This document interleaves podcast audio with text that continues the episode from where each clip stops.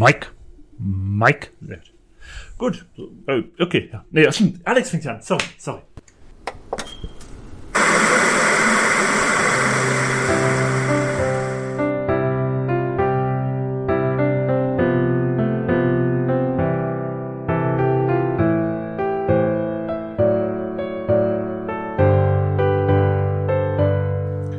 Willkommen bei den Filmfellers.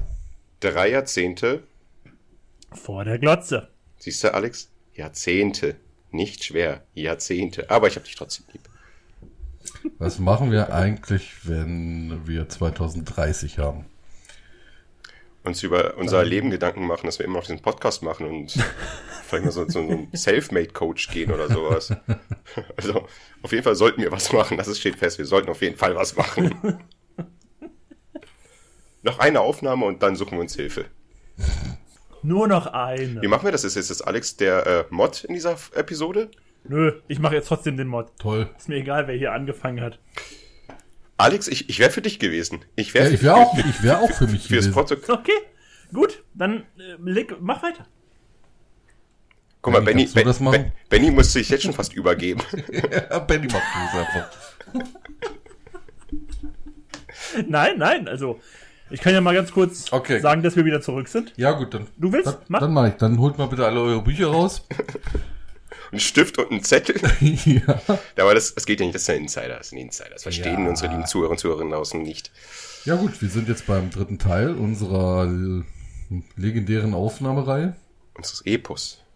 Genau, das wird, äh, vielleicht kommt noch ein paar Specials, aber eigentlich wird die nächste Ausgabe dieser Reihe erst am 2030 in sieben Jahren stattfinden. Und ich freue mich drauf. Das klang schon sehr Für, enthusiastisch. fürs erste Mal war das nicht schlecht, Benny. Komm schon. Gib ihm mal eine Chance und er soll gleich weitermachen. Was beinhalten diese Episode? Was Klär uns mal diese Episode beinhaltet natürlich die besten Jahre der letzten zehn Jahre. Also die besten Filme der letzten zehn Jahre oder auch nicht, weil wir machen ja nicht unbedingt das Beste.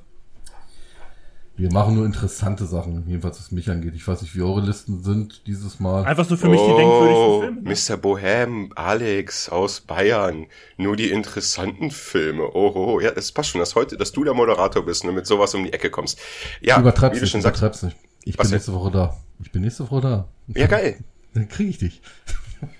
Das, da müssen wir noch einen Termin abmachen. Stimmt, das habe ich ganz. Ah ja, stimmt, stimmt, stimmt. Das müssen wir noch. Müssen auf jeden Fall noch was absprechen. Ähm, genau. Äh, zurück zur Episode. Natürlich pro Jahr ein Film jeweils von uns, die uns jetzt heute eingefallen sind und die uns damals geprägt haben oder heute noch geprägt haben und die wir damals einfach. Weil man, ich fand, fand. aber ich fand das jetzt bei diesen zehn Jahren, also jetzt bei den 2010er Jahren, schwieriger als bei den ersten beiden Teilen, weil ich meine, ab 2010 waren wir halt auch schon ein bisschen älter. Das heißt, die Filme haben sich, haben uns jetzt nicht mehr so geprägt, finde ich halt dann so. Das ist dann also, man hat die vielleicht auch gar nicht so häufig gesehen, wie man es früher mit den Filmen gemacht hat. Also ich muss sagen, es war schwierig in Hinsicht von, es gab Jahre, die waren, oh scheiße, welchen Film soll ich nehmen? Und dann gab es Jahre, wo ich dachte, oh scheiße, welchen Film soll ich nehmen? Ja, Weil, das kann ich jetzt kleine Spoiler-Werbung, äh, äh, Warnung auch schon so vorher geben. Manche Jahre war so, oh Gott, der Film oder der Film, scheiße, der oder der. Äh, kurz noch mal den anderen Film erwähnen, dass ich über den auch nachgedacht habe. Und bei dem anderen Film war es so, äh, oder im anderen Jahr meine ich, äh, äh, oh Gott, ich nehme einfach einen Nolan-Film oder sowas. Ganz komisch irgendwie. Marvel, ich glaube, du redest gerade über einen von meinen Jahren. Ja, Da war nämlich genau das die Antwort. Ich nehme einfach den Nolan-Film. aber wenn wir gerade hier zusammensitzen und ich sehe, da wird was eingeschenkt, was trinken wir denn heute? Oh, das ist, das ist mal was Neues, dass ich damit anfangen darf, mit dem, was ich, was ich heute trinke. Sei froh, Ich sei, trinke sei froh bei jeder Episode, dass wir dir überhaupt Fragen stellen. Meistens stellst du dir ja selber. Ja, weil mich ja keiner fragt. Also ich habe als letztes das und das gesehen oder ich trinke übrigens. Muss man halt leider sagen. Ich so. bedanke mich für die Aber Frage. heute trinke ich.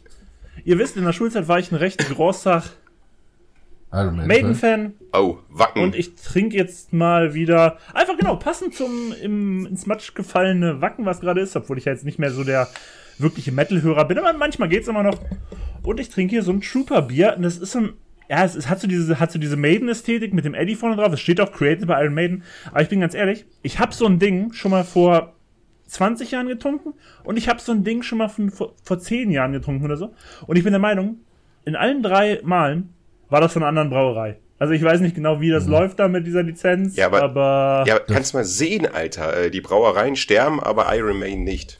Ich habe letztes Jahr ähm, Amona Mars Bier getrunken und dann haben sie mich so verarscht, das war ein Bitburger. Ich. Naja, gut, es kommt halt von irgendeiner... also das hier ist auf jeden Fall ein Lager, steht auch wie Progressive Lager, schmeckt Mhm. auch mehr so ein bisschen sowas wie ein, ja, so wie ein Craft Beer oder so. Ich muss sagen, es ist nicht ganz mein Fall. Ich trinke davon jetzt heute meine zwei Dosen, einfach weil die Ästhetik schön ist. Ich brauche mal wieder was Neues hier für die Aufnahme. Aber es wird jetzt nicht mein Favorite Bier. Also ich trinke, ich habe äh, Lea ist heute einkaufen gegangen und ich habe zu ihr gemeint, äh, bring mir mal bitte zwei Bier mit, die ich nicht kenne oder die du nicht kennst, keine Ahnung, ich kenne mich, ich höre mich da selber mittlerweile nicht so richtig zu, wenn ich ihr was sage. Ähm, es war aber, glaube ich, so, ich weiß es nicht mehr, wie es genau war. Ich trinke, das erste Bier ist ein Brunswick Alt, was ich mir eben gerade aufgemacht habe. Und danach, das zweite Bier ist ein Südsee IPA. Und Alex, weil ich ja wusste, dass du ja bald hier nach oben kommst. Ich halte es mal in den Glas. So, da. Uh, Altstadtfest. Und Alex, welches Met schraubst du dir da gerade rein? Das ist tatsächlich ein Küberer Hell. Aus der netten Brauerei nebenan. Es ist wieder helles.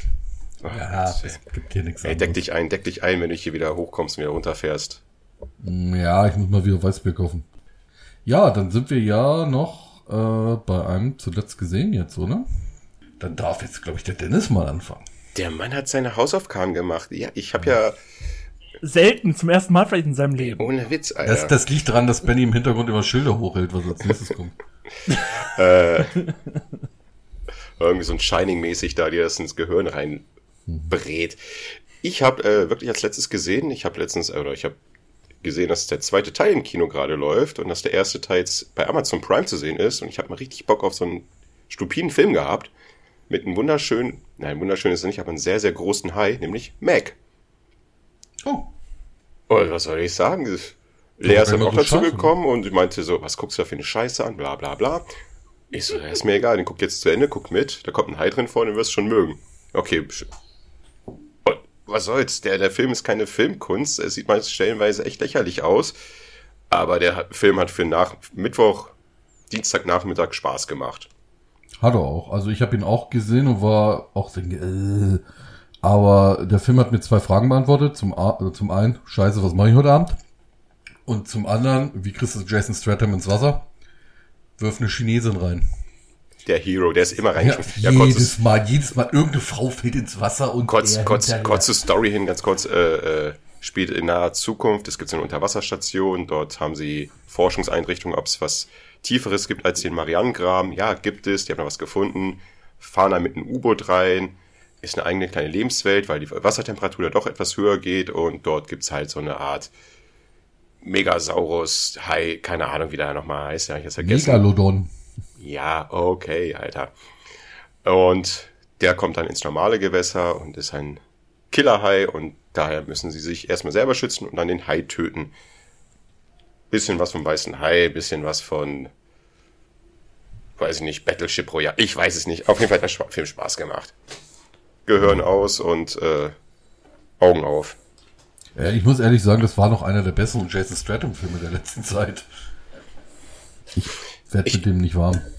Ich muss sagen, ja, ich habe manchmal auch so Schwierigkeiten mit dem, aber bei dem Film hat er mir gefallen. Ja, ja. Also ich fand ihn auch sehr attraktiv. Sieht zwar ein bisschen aus wie mein Sch Schwiegervater, aber gut, dann werde ich mal öfters besuchen anscheinend. Grüße gehen raus nach Stöckheim. Ähm, Benny, was hast du denn zuletzt gesehen?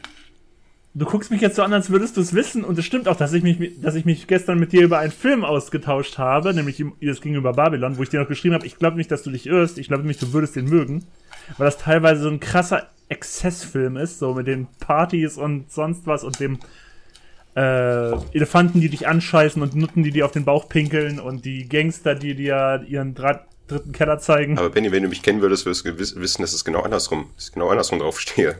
Wo, wo seid ihr denn unterwegs, bitte? Babylon im Rausch des Exzess, der Ekstase, keine Ahnung, von Damien Chazelle. Aber den habe ich tatsächlich, ist nicht der letzte, den ich gesehen habe. Wollte, darauf wollte ich gerade eigentlich hinaus. Ich habe nämlich heute noch einen Film geguckt. Und auch über den haben wir gestern geschrieben, Dennis. Ich habe mir deinen Val angeguckt. Die Doku über Val Kilmer auf Paramount Plus, die ja sehr gut sein soll. Und ich sage kurz dazu, sie ist tatsächlich, sie ist wirklich sehr interessant. Ich meine, das hat man hier schon ein paar Mal angerissen. Der ist ja mittlerweile, er kann nicht mehr richtig sprechen, weil er Kehlkopfkrebs hatte und spricht halt aus, wie man es genau hat, dieses, dieses, wie man es aus einigen Filmen und Serien kennt, hat dieses Loch im Hals. Ich hoffe, dass ihr es nicht aus persönlichem Leben kennt. Ich kenne es aus persönlichem Leben nicht. Ich kenne es halt wirklich nur so aus Filmen oder Serien und dementsprechend spricht, spricht er dann noch mittlerweile so. Und das tatsächlich das Besondere bei dieser Doku ist ja, der hat ja wirklich in den letzten 50 Jahren, der hat ja wirklich fast allem, was ihm privat passiert ist, irgendwie auf Kamera festgehalten. Für so einen bekannten Schauspieler irgendwie echt strange und echt krass einfach. Und am Anfang beginnt auch der Film, die gehen in so einen Lagerraum rein. Und da sind einfach 300 Kisten voll mit VHS, Videobändern und sonst was, mit allem, was er in 50 Jahren einfach gefilmt hat, mit seiner Kamera, so jeden Tag. Heftig. Alter, Ja, aber das ist war- ein Kunstwerk wert. War das nicht irgendwie so ein bisschen, dass der so ein bisschen selbstverliebt ist? Das kommt da auch sehr gut rüber. Also das kommt da auch schon sehr gut rüber, dass er schon immer so mit. Also er sagt es nie so direkt, aber man hört das schon so raus, dass er immer schon so diese Einstellung hat, so ich bin sowieso der beste Schauspieler hier. So eine Art. Der Also Mann hat ist schon- recht, was soll, aber, was soll man sagen? Der Mann hat recht. aber das muss man auch sagen, das ist natürlich auch noch das Interessante an dieser Doku. Die ist wirklich super nah dran an alles. Ey, man sieht da so Bildaufnahmen von der Top Gun Premiere, wie der da, am Ende dann des Abends voll betrunken mit Tom Cruise irgendwie zu irgendwelchen Liedern tanzt und sowas. Das sind halt so Aufnahmen, die sind halt super interessant. Also gerade als Filmfan und sowas sind die wirklich interessant, sowas zu sehen. Es soll angeblich eine super Und- interessante Stelle geben mit Marlon Brando. Ja, auch. Mit dem vergleicht er sich auch relativ früh. Ach, well. Und deswegen, also es, ich muss ja sagen, es gab ja dieses Jahr, also man muss dazu sagen, der Film kam in Amerika schon 2021 raus. Einen richtigen deutschen Start gab es, also für, wenn du es unter deutschem Filmstart so siehst, der ist erst ab seit diesem Jahr hier verfügbar, also würde ich jetzt sagen, der gilt hierzulande als Film von 2023. Und das Witzige ist ja, dieses Jahr kam ja schon mal eine richtig gute Doku über einen Schauspieler, nämlich die äh, Still-Doku auf Apple über Michael J. Fox. Und, das, und ich muss echt sagen, beide Filme, jetzt Val, sowie auch Still, die Michael J. Fox-Doku, ich sag's mal so, beide, denke ich, haben echt Chancen, dieses Jahr auf meiner Jahresbestenliste zu landen, weil es echt zwei richtig gute Dokus sind. Ich muss das echt sagen. Ich war von Val wirklich überrascht. Das ist ein sehr, sehr gut gemachtes Ding. Also kann ich nur empfehlen. Ist ab die, seit dieser Woche, glaube ich, auf Paramount Plus. Und da muss, Und dann fehlt noch einer. Hm? ich muss ganz kurz sagen, da würde ich mich auch, äh, da muss ich mich mal auf dem Laufenden halten, falls es da mal so eine Aktion gibt, dass man sich das irgendwie gratis holen kann, muss man nachher mal schreiben. Weil das Ding werde ich unbedingt sehen, die Doku, die Well-Doku. Es lohnt sich auf jeden Fall. Und damit haben wir noch einen, der noch nicht gesagt hat, was er zuletzt gesehen hat. Und das bist du. Lass doch mal treu bleiben und den Anmoderator voll ignorieren. Benny, das ist jetzt deine Chance. Nein, das kann ich nicht. Dafür. Pass mal ich, auf. Ich, ich, ich, ich, ich kriege hier immer noch Zustände da, da, darüber, dass ich hier nicht moderiere. Also muss ich, lass mir wenigstens diesen kleinen Win. Also, Alex, was hast du zuletzt gesehen? Ich habe mit meiner Tochter gestern Guardians of the Galaxy 3 gesehen. Seit gestern an diesem Aufnahmetag auch bei Disney Plus. Ja, er war gut. Ich habe mich auf ihn gefreut. Ich werde in nächster Zeit aber nicht nochmal sehen. Weil, also ich bin ja eigentlich ziemlich froh darüber, dass die Marvel-Filme jetzt in diese Richtung gehen. Wir machen Generationswechsel. Die tauschen ja alle möglichen aus gerade. Und da bin ich relativ froh, weil ich merke wirklich, ist es ausgelutscht. Also es ist jetzt für mich ausgelutscht, der eigentlich. Ach, dafür hat nur 35 Alles Filme super. gebraucht. Ja, da hat es 35 Filme für gebraucht. Und also er war gut. Er, erstmal nächsten Filien war dabei.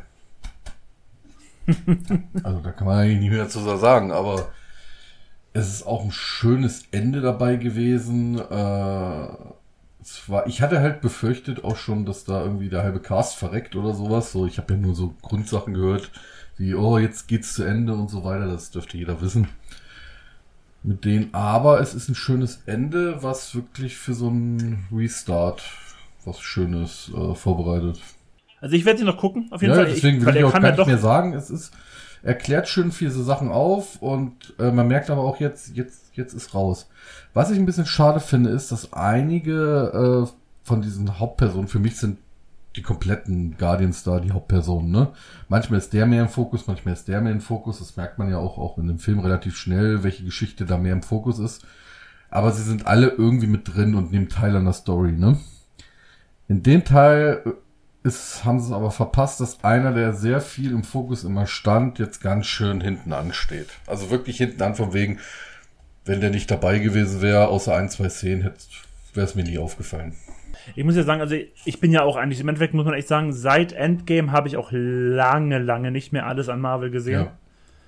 Vor allen Dingen Serien habe ich eigentlich fast komplett weggelassen mit ein, zwei Ausnahmen. Ah. Und Filme auch schon sehr viele nicht geguckt. Aber ich werde mir den auf jeden Fall nochmal angucken, weil ich, ich mag die ersten beiden eigentlich recht gern und ich werde mir den sicherlich dieses Jahr nochmal angucken, auch weil er ja eigentlich dann doch recht gut wegkam, so in der Allgemeinheit. Tut ihr mal, Aber ich kann ihn dazu jetzt noch nicht tut sagen. ihr mal, wenn ihr langweilig ist, dieses Secret Invasion an. Also so ein, zwei Folgen.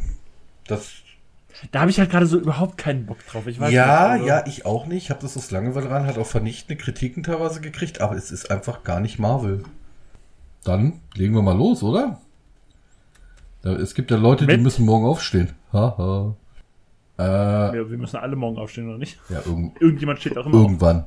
Außer, Ähm. außer, außer Alex gewinnt seine Wette. Nie wieder aufstehen? Oder Herzinsuffizienz? ja, ich arbeite dran, Alter. Äh, äh, ja, ich würde sagen, dann fängt mal Dennis an heute. ja? Wie immer. Hallo, Fellows. Äh, Mit dem Jahr 2010. Mit 2010, ja, da habe ich überlegt, da habe ich drei Filme aufgeschrieben. Ähm, und ich nehme jetzt Carlos der Schakal. Ein, ein Biopic über Carlos, den, den hier, ähm, den Terroristen in den 70ern, 60ern. Ja, ich glaube, das war größtenteils Frankreich, Algerien. Ich habe mir das jetzt nicht mehr durchgelesen. Ich habe den Film auch sehr, sehr lange nicht mehr gesehen, weil er ähnlich lange geht. Halt Terroranschläge verübt und so eine Art auch kleiner Popstar wird. Äh, wie gesagt, nicht zu verwechseln mit dem Film mit Richard Gere, der auch der Schakal hieß oder so, Ja. sondern das ist, wie gesagt, ein Film von 2010 wie irgendwas und der dauert, glaube ich, oh, den habe ich mir damals auf DVD geholt, dann war da, glaube ich, auf vier DVDs. Ich muss mal kurz gucken, wie lange der dauert. Ich habe eigentlich ja ein anderes, 339 Minuten, wer ist gut in Mathe? Das sind oh, das kann ich mal nicht durch 60, Ja. Alter. fünf, ein, nee, fünf Stunden und 40 Minuten. sogar eine, Alter, fünf Stunden und 40 Wörter halt das Leben dieses Mannes gezeigt. Ähm, allein die Szene, wo er äh, mit seinen Kameraden die OPEC-Versammlung dort überfällt und äh, eine Geiselnahme startet, dauert, glaube ich, genauso lange wie normalerweise ein normalen Spielfilm dauert.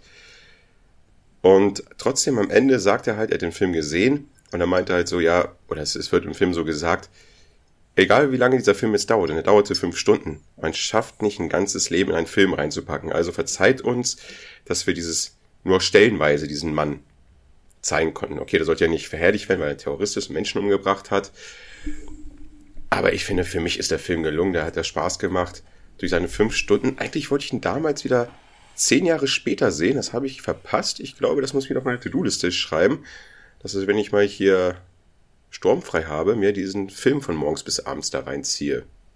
Der Schauspieler. Das Witzige ist, Warte mal ganz kurz, der Schauspieler, der, der, der, der Schakal gespielt hat, der hat doch, glaube ich, noch ähm, Shea gespielt. Aber nur dem ersten Teil. ich, es war immer so ein Film, wo ich immer mal mit dem Gedanken gespielt habe, mir den anzugucken.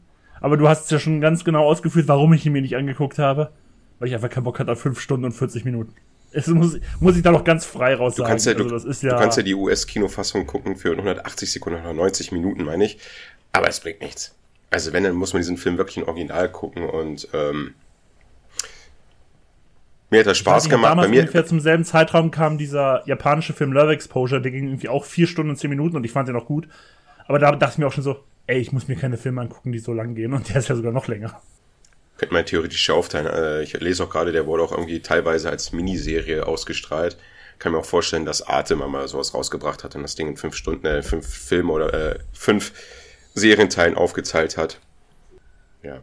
Aber wie gesagt, ich finde es gut, dass der Film dann doch so lange war, weil die sich halt Zeit genommen haben in Sachen, nicht einfach kurz was gezeigt haben oder Randnotiz, wie es bei vielen Filmen ist, und wegen, okay, da muss man echt aufpassen und dann sich sagen, okay, das haben sie jetzt reingebracht, damit man es kurz gesehen hat und dann, wenn man Bock drauf hat, muss man sich das zu Hause durchlesen und der Film zeigt es halt explizit. Ja, das war mein 2010er Film. Benny?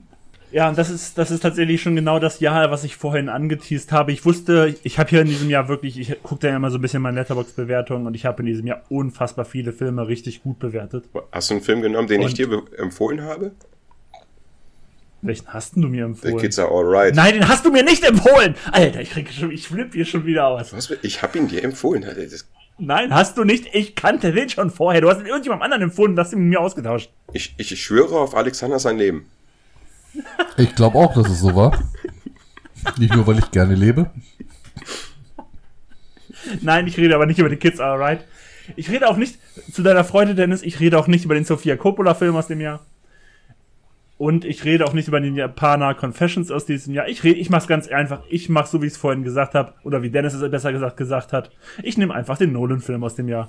Und Überraschung, Überraschung, das ist jetzt kein großer Geheimtipp, weil ich würde sagen, das ist wahrscheinlich einer der meistbewertesten Filme hier auf Letterboxd oder auf IMDb oder sonst wo auch immer. Es geht um Inception. Und ich nehme jetzt einfach nur Inception, weil ich dazu eine Geschichte erzählen möchte tatsächlich.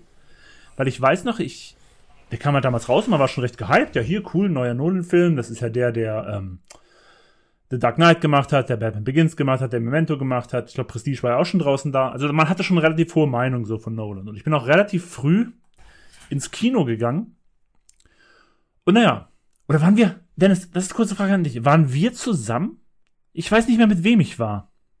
Waren wir zusammen bei Inception? Mit mir war's Ich war nicht. zweimal bei Inception. Ich, Ich war zweimal bei Inception. Ich sage mal so, ich kann mich eigentlich, glaube jedes Mal erinnern, wenn ich mit dir im Kino war und da klingelt es bei mir gerade nicht. Ich war bei dem Film im Okay, Kino, aber ich, ich, ich war, ich, ich war zweimal. Ich kann nicht, und ich, das ist nämlich genau die Geschichte, die ich erzählen möchte. Ich war einmal mit irgendjemandem, mit dem ich jetzt nicht mehr genau weiß, wer es war. Und es war auch nicht Montana Person, es war irgendjemand, ich weiß nicht genau wer. Auf jeden Fall, und wir hatten relativ weit vorne mittige Plätze. Und die waren echt nicht gut. Klingt, klingt aber nach mit klingt Person. wirklich nach Ihnen, ja? Nee, aber mit ihm wäre es ja auf jeden Fall erste Reihe gewesen. Das war nicht erste Reihe. Und er will, hätte ja auch nicht weggewollt von den Plätzen. Das muss man auch noch dazu sagen. Und ähm, dann sind wir und dachten so, ah, dann gehen wir nochmal hier in die Reihe. Und du weißt ja, Dennis, dass ich sowas eigentlich nicht mag, dann nicht auf den richtigen Plätzen sitzen. Früher mochte ich das immer nie, weil ich das dann immer gehasst habe, weil du weißt ja, ich bin etwas soziophob. Und wenn dann irgendwelche Menschen kommen, die sagen, ihr sitzt auf unseren Plätzen, dann ist mir das so krass unangenehm. Und naja, und dann war's so, wir saßen auf anderen Plätzen, da kamen welche, ihr sitzt auf unseren Plätzen. Und das Spiel haben wir fünf oder sechs Mal mitgemacht, bis wir irgendwann meinten, bis wir irgendwann so schlechtere Plätze hatten als unsere Ausgangsplätze. Bis wir dann meinten so, nee, wir gehen jetzt auf unsere eigentlichen Plätze. Haben wir dann auch da welche weggescheucht, die dann auch da saßen. Stellt sich heraus am Ende, das gesamte Kino war voll. Jeder einzelne Platz. Auch erste Reihe ganz links, erste Reihe ganz rechts. Oder waren wir doch da? Das klingt nach einer Story mit mir. Ja, deswegen, also es, es wäre was, was, was typisch mit dir wäre. Ich glaube, Und jetzt ich, ist es- ich glaube, dass, ja, doch. Ich meine, es ist scheiße 13 Jahre her, Alter. Ja. Und jetzt ist nämlich die Geschichte, die ich nämlich darauf noch aufsetzen wollte. Eine Woche später war ich wieder bei Inception im Kino. Damals, ich habe damals Zivildienst noch leisten müssen, mit zwei Zivi-Kollegen. Und, hey, guess what? Wir haben Karten bekommen, die waren jetzt okay tatsächlich, aber ich meinte auch so, ey, ich bleibe hier auf jeden Fall auf meinen Plätzen sitzen. Und guess what? Kinoplatz, Kinosaal, bis auf den letzten Platz wieder ausverkauft. Da habe ich erstmals gemerkt, so von wegen so, krass, das, sowas habe ich bis dahin zu diesem Zeitpunkt nie erlebt, dass ein Film so gut gelaufen ist. Dass der wochenlang einfach jeder Platz im Saal voll war. Das habe ich einfach bis zu bis Inception nie erlebt gehabt. Und seitdem, klar, es gibt ja immer wieder mit so, so Highlights, wenn Star Wars kommt oder was weiß ich, wo dann die ersten Vorstellungen relativ voll sind. Aber sowas habe ich echt bis dato nie erlebt gehabt. Ja, aber das war auch die Zeit, da hat jeder über diesen Film da geredet. Ich muss aber auch sagen, warum mir die Story kommt mir auch bekannt vor. Ich war aber definitiv nicht dabei, weil ich da schon in Bayern war. Aber es kommt mir bekannt vor, weil wir das öfter hatten, dieses Problem. Wir sind, haben Karten gekauft, sind reingegangen und irgendeiner von uns drei wollte immer woanders sitzen. Ja, aber das ist. Ich frage mich, wer das ist. Kann mir gerade meiner ja, Geschichte ja, ja, aber, aber, aber ähm, ich sag mal so, das war die falsche Episode. Das war in den Nullerjahren mehr. In den 10er Jahren war ich nicht mehr so drauf. Ich bin ja auch ruhiger geworden. Hauptsache, mein Elefant pinkelt mich an. Äh, Also wir haben jetzt gar nichts bei dem Film Inception gesagt, aber ganz ehrlich, was soll man dazu sagen? Den kennt ja, eh da, jeder. da müssen wir mach weiter. Centurion. Nein? Benny? Äh, achso, ich soll was tippen? Ja, dann tippe ich, was ist, äh, was weiß ich, ich habe keine Ahnung, Senna, die Doku über Ayrton Senna ist sowieso falsch, aber ich wollte es einfach mal sagen. Dann ist es der Batman Under the Red Hood. Nein, nein, nein. Wir beginnen mit den ersten meiner drei Zombie-Filme. Also ähnlich wie Zombie-Film. The Crazies. Den habe ich im Kino gesehen. Ja, dachte ich mir. mit dass- Montana Person. Ich dachte mir, dass du ihn kennst. Äh, ist Ist ein Remake von Genau, George R. das Romero. Also das Original ist von Genau, Romero. war von Romero ein Remake, äh, war überraschend gut. Auch es waren ja nicht, Muss ich auch waren sagen. ja nicht so richtig Zombies, es war irgendwie ein schiefgegangenes Experiment. Erkrankte oder Ja. so, dann die dann so verrückt werden. Ich glaube, die Army hat da irgendwas ausgeschüttet gehabt aus Versehen oder es ist irgendwie so ein Virus gewesen, der da unterwegs war und der hat die einfach aggressiv gemacht. Übermäßig aggressiv in so einer kleinen Stadt, ich glaube in Ohio oder sowas, ne? Ja. Irgendwie so, in ja. irgendeiner kleinen amerikanischen Stadt und dann fangen die, fangen die an durchzudrehen. Dann kommt das Militär, äh, riegelt alles ab und die drehen halt wirklich komplett durch. Die nehmen sich alle möglichen Waffen und töten auf bestialische Art und Weise ihre Familien oder ihre Nachbarn oder sowas. Und äh, es heißt, glaube ich, so, Fürchte der Nächsten in Deutsch, ne? Ja. Äh, deutscher Untertitel dazu ist Fürchte der Nächsten, ist auch wieder ein bisschen blöd, aber er war echt ganz gut. Also ich muss sagen, Ja, muss ich auch sagen. Das war ein guter Zombie-Filmvertreter, absolut. Vor allem, weil es halt, wie du meinst, kein richtiger Zombie-Film war. Das war halt echt schon, echt schon ein frischer Film damals. Aber was mir aufgefallen ist, bei der, äh, wo ich den Film nochmal aufgerufen habe und nochmal nachlesen wollte, ich habe letztens gesagt von einer Schauspielerin, die in Pitch Black mitgespielt hat, oder ich habe Pitch Black gesehen, Raider Mitchell. ja, und die, äh, wo ich gesagt habe, da habe ich sonst keinen mehr im Gedächtnis, außer äh, Vin Diesel. Sie spielt da wieder mit, Raider Mitchell. Es ist ein schöner Film, wenn man Zombie-Filme mag, sollte man den auch mal gesehen haben. Und, und zu der Zeit, wo der lief, war es auch für Leute, die keine Zombie-Filme mochten, auch ganz okay. Kannst du auch irgendwie so Survival-Ding rausmachen, ne? Eigentlich. Also es ist sogar, es ist ein Horrorfilm, aber ich würde nur nicht mal sagen, dass es so ein typischer Zombie-Film ist. Auf jeden Fall stehe ich auf diesen Genau, ist es Scheiß. Irgendwelche Wer Leute durchdrehen, ob es Zombies ist, aber sonst was, Hauptsache so ein so Überlebensding da, wo die Gruppe von A nach B muss. Ja, Ist immer eine gute kurze Unterhaltung. ja, der war auch ziemlich gut. Perfektes Fazit für den Film, muss man echt sagen. Ja. Dann wäre ich auch gleich mit dem nächsten dran, oder? Jo, kannst gleich mit 2011 weitermachen. Und das ist ein Film, den ich mir sehr oft angesehen habe. Cabin in the Woods. Ja. er ist einfach gut. Dennis ist hier echt der Meister der Filme raten. Ja. Ich, ich meine, Chris Hemsworth. Sigourney Weaver. Wen haben wir noch? Irgendjemand? Ähm, hier Dings, den, den älteren, glatzköppigen, wie heißt er denn? Richard Jenkins. Ja, genau. Also, gute Besetzung, super Plot. Also, er sehr überraschend fängt an wie so ein Standard-Horrorfilm. Äh, junge Leute fahren in den Wald, müssen in eine Kabine. Ich will jetzt den Plot nicht äh, In der Hütte. verraten, weil es wird, davon lebt der Film. Aber der hatte alles. Der hatte Humor, der hatte äh, Horrorelemente, der hatte Blut, der hatte Science-Fiction-Elemente. Also, der war einfach geil. Ich weiß nicht, Dieser Film, der, der, der Film macht ja einfach nur Spaß. Okay, jetzt dürfen Ja, wir nicht genau. anscheinend zu viel verraten, aber der hat eine neue Idee in Sachen Horrorfilm und wer jetzt auf Horrorfilme nicht so richtig steht, man kann schon sagen, der macht sich so ein bisschen, die Klischees sind schon extra so ausgelegt, sag ich mal. Und was ich mir so Ich muss halt gedacht auch sagen, wie? nee, also, mach es mal weiter. Was, mal. was, was ich mir überlege, ist, ob man diesen Film irgendwie so mehrmals drehen könnte. Vielleicht nicht so auf, weil es dann irgendwann langweilig wird, aber so eine Art What-If-Version, wenn die Tafel oder die Auslosung, sage ich mal, anders Mhm. verläuft. Versteht ihr, was ich Was meine? ich nicht. Ja, ja. Und das ist nämlich genau das, was ich, was ich gerade tatsächlich so ungefähr sagen wollte. Ich finde es überraschend. Ich meine, klar, in den letzten zehn Jahren haben wir sehr viele so ähm, Metafilme gehabt. So, weißt du, Filme, die so selber sich ihres Ursprungs bewusst sind und damit auch Scream! spielen, dann mal so, so Kommentare machen und sowas. Gibt's ja wirklich gerade so jetzt auch so in den letzten 10, 20, 30 Jahren, Martin, du hast schon Stream erwähnt, relativ viele. Aber ich finde es erstaunlich, dass es meinetwegen auch in einem anderen Genre, es gab keinen so richtigen Film, der so ist wie Cabin in the Woods. Ja, Also der wirklich das so, das Thema so behandelt wie Cabin in the Woods. Mhm. Sowas gab's nicht, noch einen zweiten davon. Nicht nur das, der nimmt viele Themen aus so Klischeefilmen zusammen und schafft es auch, solche Momente zu erzeugen, die einem im Kopf bleiben. Jetzt nicht übel krasse Momente, sondern wenn man sich über den Film unterhält und sagt, ey, weißt du noch die Szene, ne? Oder da, wo das passiert ist und so, da gibt es zig Dinger von dem. Also Leute, wenn ihr Bock habt auf so einen erfrischenden Horrorfilm und mit Schmunzeln, aber trotzdem mit Horror, Cabin in the Woods, der ist echt einfallsreich. Der Film lohnt sich. Genau. Kann man mal sagen. Wenn, wenn wir jetzt die ganze Zeit nicht die Handlung, nichts von der Handlung Ja, erzählen und die Leute denken sich so, sag mal eher Spackos, ja, sind wir. Aber Wir, ab- wir tun euch gerade wirklich einen Gefallen. So. weißt du was? Ich nehme das hier als Ankündigung und rede in irgendeiner Folge, wo der Film drauf passt, ausführlich über diesen Film. Da können wir gerne noch eine Spoilerverwarnung machen und dann reden wir mal ausführlich über diesen Film. Na bitte, das ist doch dein Solo-Thema. Dennis, du bist. Ich bin mit 2011 dran. Ähm, ich ich nehme einen deutschen Film. Ich habe jetzt einen deutschen Film gen genommen. Einen deutschen Film, warte mal, jetzt muss ich mal kurz gucken. Einen deutschen Was Film? mit Till Schweiger? Till. Einen deutschen Film? Okay, dann, dann, dann weiß ich es nicht. Dann musst du mich jetzt mal schlau machen. Kriegerin. Von David Wendt. Wendt. Wendt. Wie heißt der Film? Kriegerin. Ach, den, den habe ich sogar gesehen. Ähm, Sorry. David Wendt hier, der jetzt aktuell oder jetzt letztes Jahr oder nee, der kam dieses Jahr raus noch mit Sonne und Beton noch ein bisschen da auf sich reden gemacht hat, hat 2011 einen Film rausgebracht, der jetzt eigentlich wieder, kann man sagen, wieder sehr aktuell ist. Ist mir so aufgefallen, als ich den Film dann genommen habe. Geschichte spielte irgendwo im Ostdeutschland, sehr ländliche Gegend, irgendeine kleine, äh, irgendeine Kleinstadt. Und dort ist halt eine ähm, Nazi-Clique, eine Clique von Rechten. Die Protagonistin, also die sozusagen die Kriegerin Marissa, äh, ist durch und durch eine Nazi-Braut, auch sehr, sehr klischeehaft da auch. Sieht sie auch aus. Die bedient sich halt der Skinhead-Optik. Ähm, äh, lebt dann mit ihrem Partner zusammen, der auch eigentlich sehr, sehr, ähm, ja, eigentlich total das Arschloch ist, da seine Beziehung auf NS-Zeiten da vergleicht hat.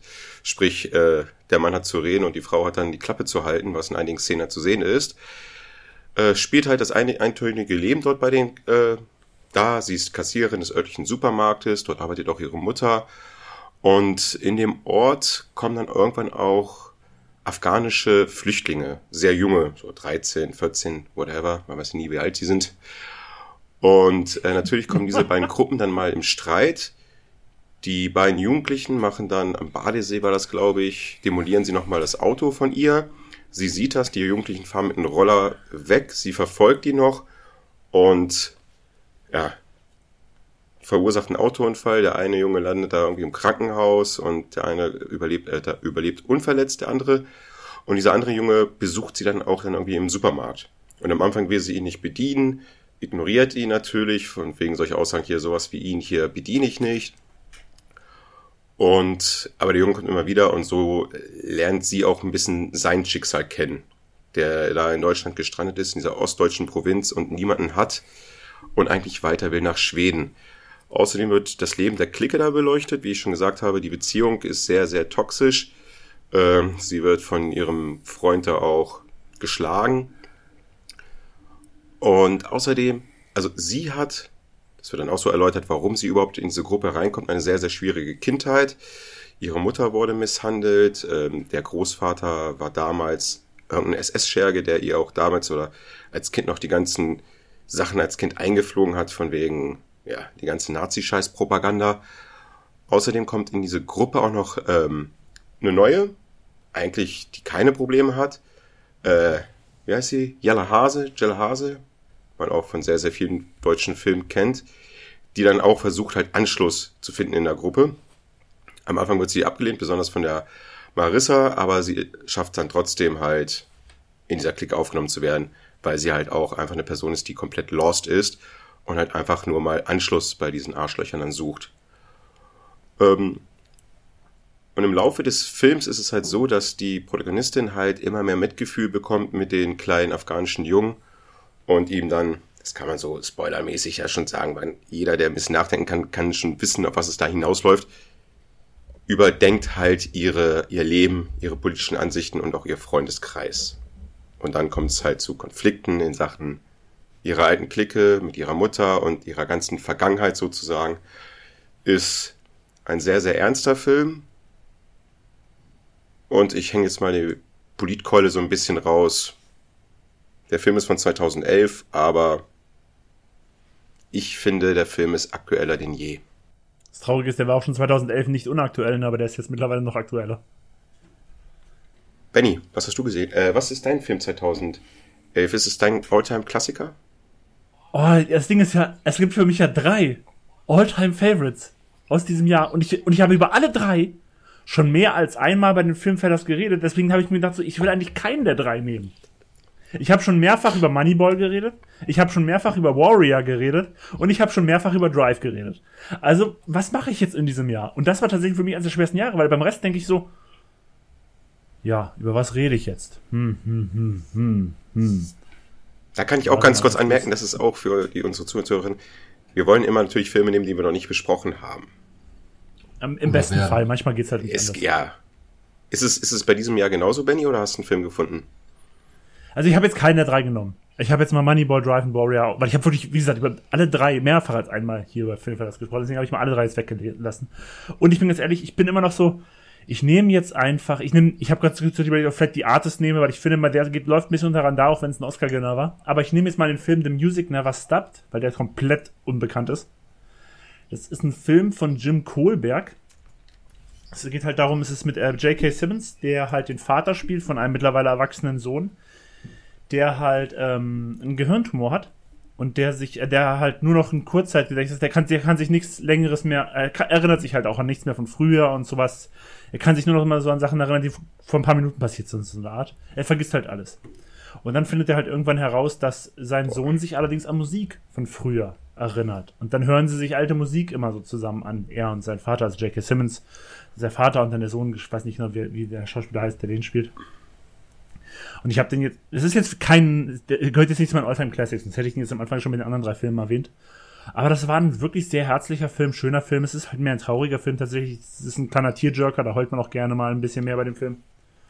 Aber J.K. Simmons auch so, das war noch ein paar Jahre vor Whiplash, bevor er dann seinen Oscar bekommen hat, wo man ihn immer so ein bisschen so, damals war er einfach noch der ähm, J. Jonah Jameson aus den Spider-Man-Filmen. Das war damals noch so ein bisschen so sein, im Endeffekt so sein, sein Rollenklischee, sage ich mal, so ein bisschen, oder der Vater aus Juno oder so. Sein Stromberg, seine Stromberg-Aura. So ein bisschen, genau. Und hier hat er da schon mal eine sehr, sehr herzliche Rolle gespielt tatsächlich. Und ähm, das ist, ist, ist, jetzt, wie gesagt, das ist auch, finde kennt nicht viele. Ich habe den jetzt einfach ein bisschen auch so genommen, weil ich jetzt die anderen Filme nicht nehmen wollte. So ehrlich bin ich dann halt auch. Ich hätte, es wäre jetzt nicht mein äh, super Film, der mich mein Leben lang begeistert hat, Wahl gewesen. Aber das ist ein wirklich schöner Film. Und jetzt, wo ich so drüber rede und auch wo ich mir jetzt gerade das Spiel nochmal angeguckt habe, ich glaube, den müsste ich mir mal wieder anschauen. Und wer weiß, vielleicht mache ich das ja so in den nächsten Tagen, wenn es den irgendwo gibt, was ich gerade in diesem Moment nicht weiß. Müsste ich nachgucken. Aber dann kann ich ja direkt weitermachen mit 2012. Und bei 2012 Oh, kann ich, ist kann nämlich ich genau das Gegenteil zu, zu 2011. Weil während ich bei 2011 die Filme hatte, über die ich nicht reden wollte, würde ich hier am liebsten über 10 Filme reden. Also ohne Scheiß, ich, ich weiß nicht, welchen ich hier nehmen soll. Bis jetzt nicht. Ich, ich könnte hier über Geschmack von Rost und Knochen, ich könnte über Perks of Being a Wallflower, wie heißt es Deutsch, vielleicht lieber morgen. Ich liebe den. Ich liebe Searching for Sugar Man. Ich liebe Argo. Dass ich Argo, dass ich die, dass ich Argo super gerne mag, das wisst ihr. Ich mag Den Silver habe Lining ich super dir auch gerne. empfohlen übrigens. Ja. Searching for Sugar Man hast du mir empfohlen, das stimmt. Was? Äh, Argo auch. Ja, Wobei Argo ist halt von Ben Affleck ne? und ich war damals schon ein riesen Ben Affleck-Fan, also vor allem von seinen Regiearbeiten. Und ich habe ihn dir empfohlen. By the way. So, mach weiter. Und ich könnte ja sogar über meinen liebsten James Bond-Film reden, Skyfall, der einzige James Bond-Film, den ich mehr als einmal im Kino gesehen habe. Nicht nur Zwei oder dreimal. Aber ich mach's sch- extra schwer für Dennis, weil ich Dennis ärgern will. Es kamen auch zwei Musicals in diesem Jahr, Oh Gott. die ich beide sehr mag. Und ich rede nicht über Rock of Ages, nein, ich mach's jetzt mal so richtig schön französisch. Les Mis- Les Les Miserables. Les Miserables. Les Miserables. Oh Gott. Oscar für Anne Hathaway, Oscar für bestes Drehbuch. Super Film, ich liebe den. Mit Hugh Jackman, mit Russell Crowe, die alle, die alle live bei den Aufnahmen, bei den Filmaufnahmen gesungen haben, was eher unüblich ist für Filmmusicals. Und Russell Crowe kann nicht singen, das ist. Aber ich find's, ich find's ganz witzig, weil er so gesanglich so abfällt in dem Film gegenüber der anderen Schauspieler. Und ich meine, es überrascht jetzt auch nicht so bei Russell Crowe, dass er jetzt nicht der beste Sänger ist, muss man ja mal ganz ehrlich sagen. Und ja, was soll ich sagen? Les Mis ist halt, generell ist es sowieso schon ein legendäres Musical, war es auch schon vor dem Film. Es gab ja schon zig andere Filme vorher und auch Nicht-Musicals. Die Geschichte gibt es ja auch als Nicht-Musical. Und, ähm, aber ich bin ein Riesenfan von dem Filmmusical. Das ist eins meiner absoluten, wenn nicht sogar mein absolutes Lieblingsmusical. Nee, ist nicht mein absolutes Lieblingsmusical of all time, sorry. In der letzten Folge hatte ich ja schon Dr. Horrible Singalong Block drin, das mag ich noch mehr. Aber Les Mis, die Verfilmung von Tom Hooper, ich glaube, das ist ja der Texas Chainsaw Massacre Regisseur. Das ist ein guter Nee, Film. sorry. Sorry, ich, ich das Tope Hooper, Tope Hooper, war, ich verwechsel die beiden, aber die haben halt nur Tom und Tope Hooper. So, nein, das ist der andere Hooper. Sorry. Wir verzeihen dir. Ja, ey. Einfach nur, weil ich, ich weiß, wenn ich Dennis gerade so angucke, es wird hier niemals eine Musical-Folge geben. Und das ist jetzt so eine Möglichkeit, hier kann ich das einfach mal so schön reinsneaken und direkt weitermachen mit dem nächsten Film, der von Alex kommt. Warum machen wir keine Musical-Folge? Weißt du nicht, fragt Dennis. Wir könnten noch, aber dann müssten wir auch alle singen in der Folge, bitte. Wir können auch singen. so, erzähl von Red. Nee, Oh ja, bitte. nee. Hatte ich überlegt, aber der kommt später nochmal. Welcher Film könnte es wohl sein? Hä? Der kommt- Looper. Nein, was? Ihr könnt, ich, ich dachte, ihr ratet das sofort vom ersten Mal. Warte, nee, ich, ich habe jetzt auch nicht ernsthaft geguckt. Warte, da muss ich mir noch mal ganz kurz gucken. Also jeder von euch hat noch einen Versuch. Ja, du musst, du musst schon einen Tipp geben. Es ist eine Brettspielverfilmung. Das ist nicht Battleship, oder? Es ist Battleship. Was? Es ist Battleship. Mit Rihanna. Mit Rihanna. Und weißt du auch warum? Weil dieser Film gut ist. Und ich lasse mir nicht kaputt machen, weder von dir noch von dir. Dieser Ich sag Film. dazu nichts. Ich habe den Film nicht gesehen. Ich kann darüber Nein, kein Urteil machen. ja, das ist es nämlich gerade. Du hast den Film nicht Also ich gesehen. will auch nichts gegen Rihanna sagen. Ich habe selber sehr viele Platten von Rihanna. Also nichts gegen Benny, hast du nur den Film gesehen? Ja. So, jetzt kommen wir mal zu dem Punkt. Dieser Film reiht sich bei mir mit einem anderen Film in eine Reihe ein, mit Pacific Rim. Dass ich vorher da stand und gesagt habe, was ist denn das für ein blöder Schwachsinn? Ich Was? nehme ihn. Was ist? Nee, nee, eben nicht. Ich so, oh, da habe ich keinen Bock drauf. Oh, fällt denen denn gar nichts mehr ein? Was soll denn die Scheiße? Und dann, wie, wie die verfilmen Schiffe versenken? Was soll denn das, ne? Und dann gucke ich diesen Film und denk mir, der war gar nicht mal so schlecht. Dann gucke ich ihn nochmal. Also, er ist jetzt kein, wow, was ist das für ein guter Das- Film. Aber Da gehe ich sogar mit. Da gehe ich sogar mit. Der ist schlecht. gar nicht mal so schlecht. Und es ist auch ein Aber ist Film. doch vielleicht nichts, was ich hier reinbringen würde. Ja, das ist jetzt auch ein Film, den ich sage, den gucke ich mir alle paar Jahre wieder an. Weil er einfach, das ist so nicht nur ein Film für, okay, ist mal für Nachmittag, sondern er ist immer mal wieder was für einen Nachmittag. Der ist, der hat gute Action-Szenen, der hat witzige Szenen, der hat äh, nachvollziehbare Szenen zum Beispiel auch. Es ist nicht so wirklich over the top, es geht nicht mehr. Es ist eigentlich ganz cool. Und dafür, dass es echt wirklich Schiffe versenken verfilmt ist, haben die das richtig gut gemacht. Und er ist mit Rihanna. Das ist ein Pluspunkt. Ich habe den Film nicht gesehen, aber Rihanna ist drin. Ja. Äh, kleine Anmerkung für die Leute da draußen. Es hört sich gerade für die, glaube ich, an, dass wir echt kein Leben haben, weil es hört sich heraus, nachmittags gucken wir einfach so mittelmäßige Filme und es ist okay für uns. Und äh, den Film habe ich schon zweimal gesehen. Ich, ich rede gerade über den Film. Ich glaube, den gucke ich nochmal, wenn es den wieder gibt. Ja, ich gucke den Film auch. Leute, wir haben auch andere Hobbys und wir haben wirklich Frauen zu Hause. Haben wir? Und wirklich, wir, sind- wir sind keine. Na, hallo. äh, Alex hat gerade den Beweis geliefert und das sie Gute ist, echt, ich kann sie anfassen. Sie ist echt. und keine Angst, echt. Leute. Sie, sie atmet und sie macht kein äh, hohes Panama-Zeichen oder sowas. Also alles äh, safe. Ich kann Entwarnung geben. Kein Ducktape. Irgendwas. Ähm, Ja, aber wenn wir ehrlich sind, dieser Film. wir haben ich hab- sogar Kinder, Alter. Ja, ich bin, bin da mit keiner Erwartung reingegangen und ich würde jetzt gern sagen, ich wurde nicht enttäuscht, aber ich wurde echt, also, er war gut.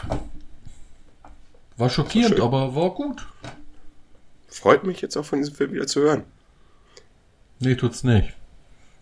Ich sehe es dem Gesicht Auch? Nein, doch. Ich, Aber weil du, ich hab weil die damit noch gerade, äh, möchte ich mal ganz kurz darauf einhaken, weil du ihn gerade mit Pacific, nope, Pacific Rim verglichen hast, muss ich sagen, Pacific Rim ist für mich doch nochmal ein Level Ja, natürlich. drüber. Pacific Rim ist doch ein Level drüber. Aber es war so dieses Gefühl, bei Pacific Rim habe ich gedacht, okay, was, es ist eine Alien-Invasion mit riesengroßen Kaijus und die bauen Roboter?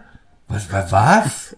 Und da habe ich auch gedacht, Schiffe versenken, wie zum Teufel? Und sie bringen das Thema ja, also es ist ja nicht wirklich eine Verfilmung von Schiffe versenken, ne?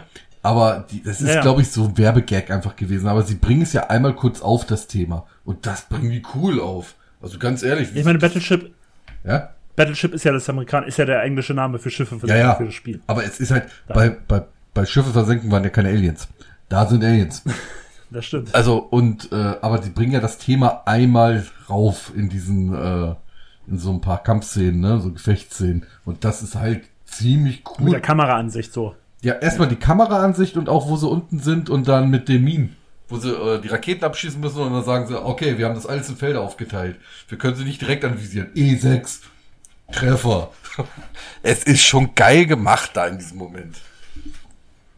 Es ist halt, da- da- das ist halt wirklich ein Augenzwinker-Moment, ne? Also, wir Ja, ehrlich, und, halt genau und Ding. die Endszene, also die kann man auch nicht kaputt machen, wirklich die mit der, äh, mit dem, also mit dem Battleship, mit dem Dreadnought, ich glaube die Missouri oder so ist es, ne, wo sie da rumfliegen, das ist auch ziemlich geil gemacht. Also das hat echt Spaß gemacht. Aber dann gehen wir mal Wir weiter. müssen es ein bisschen kürzer halten, deswegen Ja. komm. Mach mal einfach mal weiter hier. Dennis. Wir können auch noch weiter dreiviertel Stunden über Battleship Royale, äh, Battleship Royale. Ähm, ich fange jetzt aber mit meinem Film an und ich muss jetzt eine Lanze brechen. Ich habe jetzt, ich bringe jetzt einen Film rein, über den wir schon mehrmals hier Es ist- gesprochen haben, Wollte ich gerade sagen, es ist The Place Beyond the Pines. weil dieser Film absolut genial ist. Dieser Film ist, ich glaube, kein Film hat mich so am Herzen gepackt wie dieser Film. Kurz zur Story drinnen.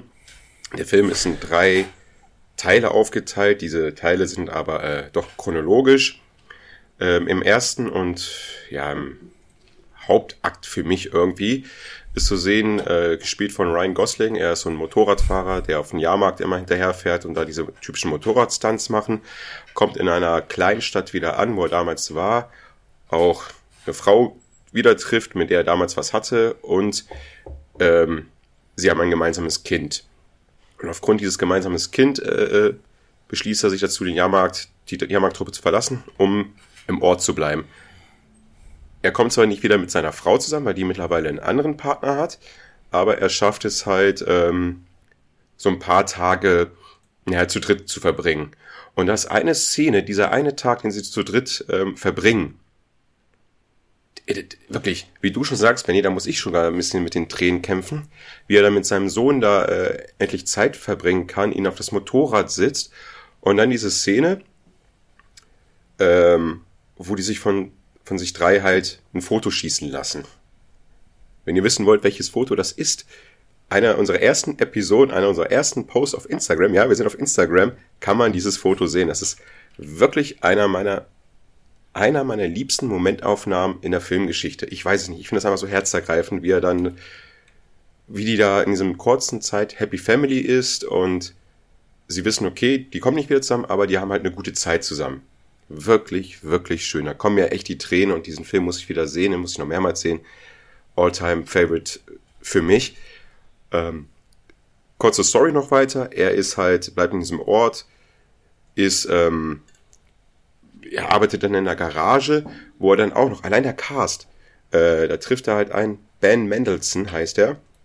Auch einer meiner liebsten Schauspieler, den man immer in so kleinen Nebencharakteren sieht. Wirklich allein in der Serie ähm, Bloodline. Traumhaft, äh, Thumbs up für äh, Bloodline-Serie. Aber wieder zurück zum Film.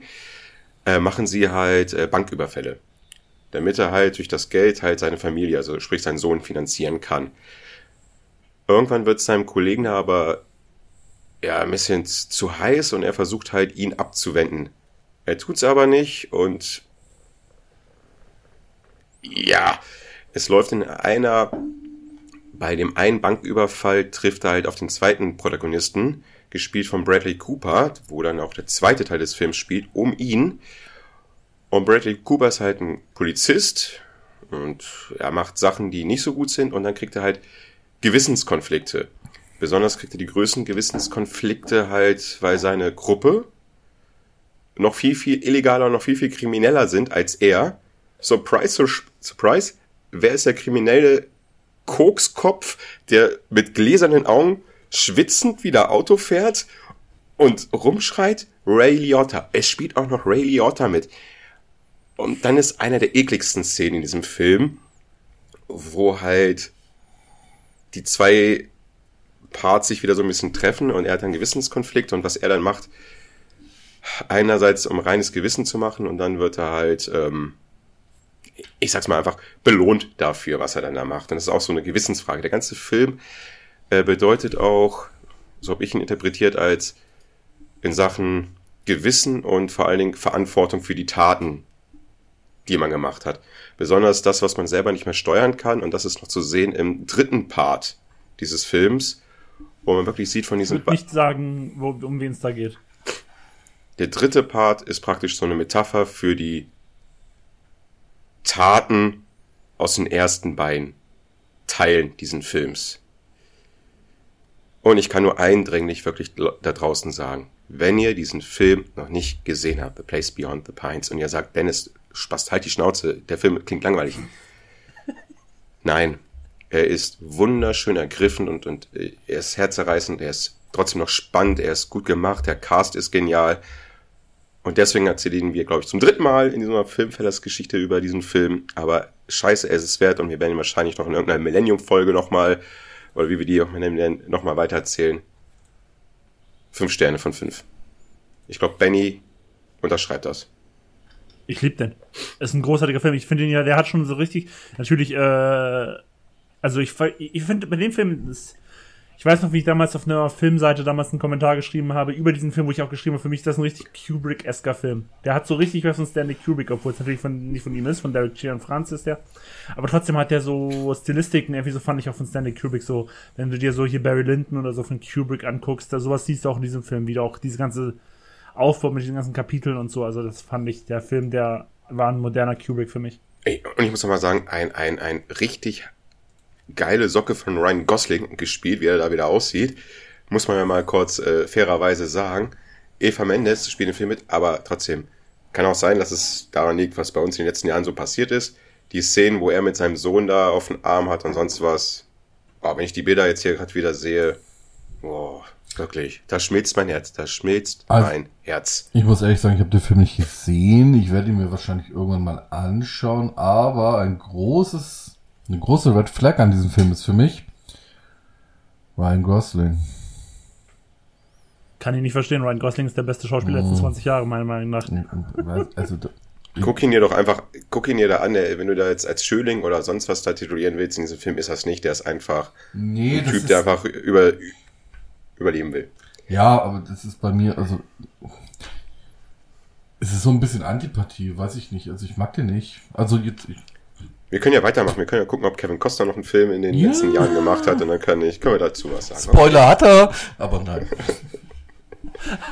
Waterworld Teil 2. Ja, der ist so ganz bekannt. Oh, da kommen noch Filme, da würdet ihr mich hassen, aber machen wir weiter. Ja, da, ich, ich hab dich schon für Battleship gehasst, auch wenn der jetzt nicht so schlimm war, aber ich hätte den halt niemals hier reingenommen. Komm, Dennis, mach einfach weiter mit 2013. 2000. Oder besser, nein, warte, nein, warte, Entschuldigung. Ich wollte nicht sagen, mach weiter mit 2013, ich wollte sagen, Dennis, mach weiter mit Prisoners.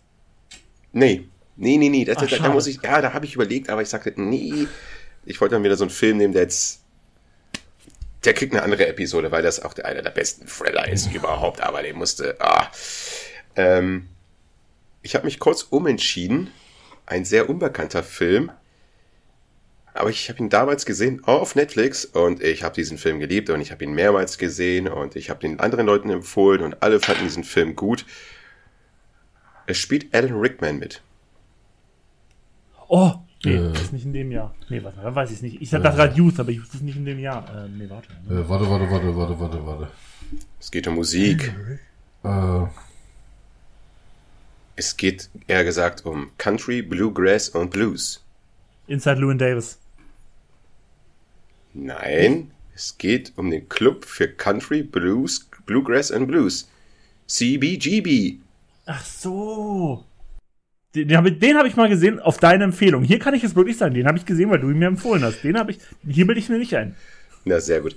Ähm, ja, das ist. Nee, hier bildest du es dir nicht ein. So, Entschuldigung. Alles gut, alles gut. Es geht halt um die Geschichte, um, ach, so einen Typen, der äh, in den 70ern halt in Manhattan, auf jeden Fall New York, doch es wird Manhattan gewesen sein, einen so, so typischen Musikclub gegründet hat. Und er hat ihn genannt CBGB wie schon eben gerade äh, äh, äh, erläutert, für Country, Bluegrass und Blues. Und dort wird halt die Geschichte erzählt. Und also, um es kurz zu machen, diesen Club gab es wirklich. Die Bands, Sänger und Sängerinnen, die dort aufgetreten sind, sind da wirklich aufgetreten. Und es waren halt äh, Talking Heads, ich glaube, es war Blondie mit dabei, es waren die Ramones dabei, es waren zig Bands mit dabei. Ich kann die gar nicht alle aufzählen. Iggy Pop hier in dem Film gespielt von Taylor Hawkins, dem verstorbenen RIP-Schlagzeuger von den Foo Fighters. Das auch, und die Hauptsendezeit kriegt dann auch noch, er managt auch so eine Punkband auch noch. Deren Namen fällt mir, glaube ich, nicht ein. Ich, kan ich kannte die auch gar nicht. Und der Film bringt einen halt, halt zurück ins New York, ins, in die 70er Jahre, in dieses Dreckige, in diesem Club da rein. Und man möchte einfach halt in diesem Club da sein, sein Bier trinken und einfach Punk-Rock hören. Man hat sowas von Bock, sich auf so ein Konzert da reinzugeben. Man kommt da so richtig rein in die Szene. Er hat auch so richtige viel gute Momente. Es ist auch so, dass dort eine, ähm, ja, vorher der Laden war ja schon offen und so eine Biker-Band, Biker-Gang da die ganze Zeit da abhängt und die Leuten Angst macht. Und er weiß genau, ganz genau, er kriegt diese Biker nicht raus und kriegt mit denen so eine Abmachung von wegen, okay, ihr beschützt den Laden. Nee, ihr verpisst euch aus dem Laden, aber dafür kriegt ihr jedes Mal ein Bier. Irgendwie so eine Abmachung macht er da mit denen. Also sprich, er kann mit diesen ganzen Leuten noch gut reden, weil er einfach so ein Original ist.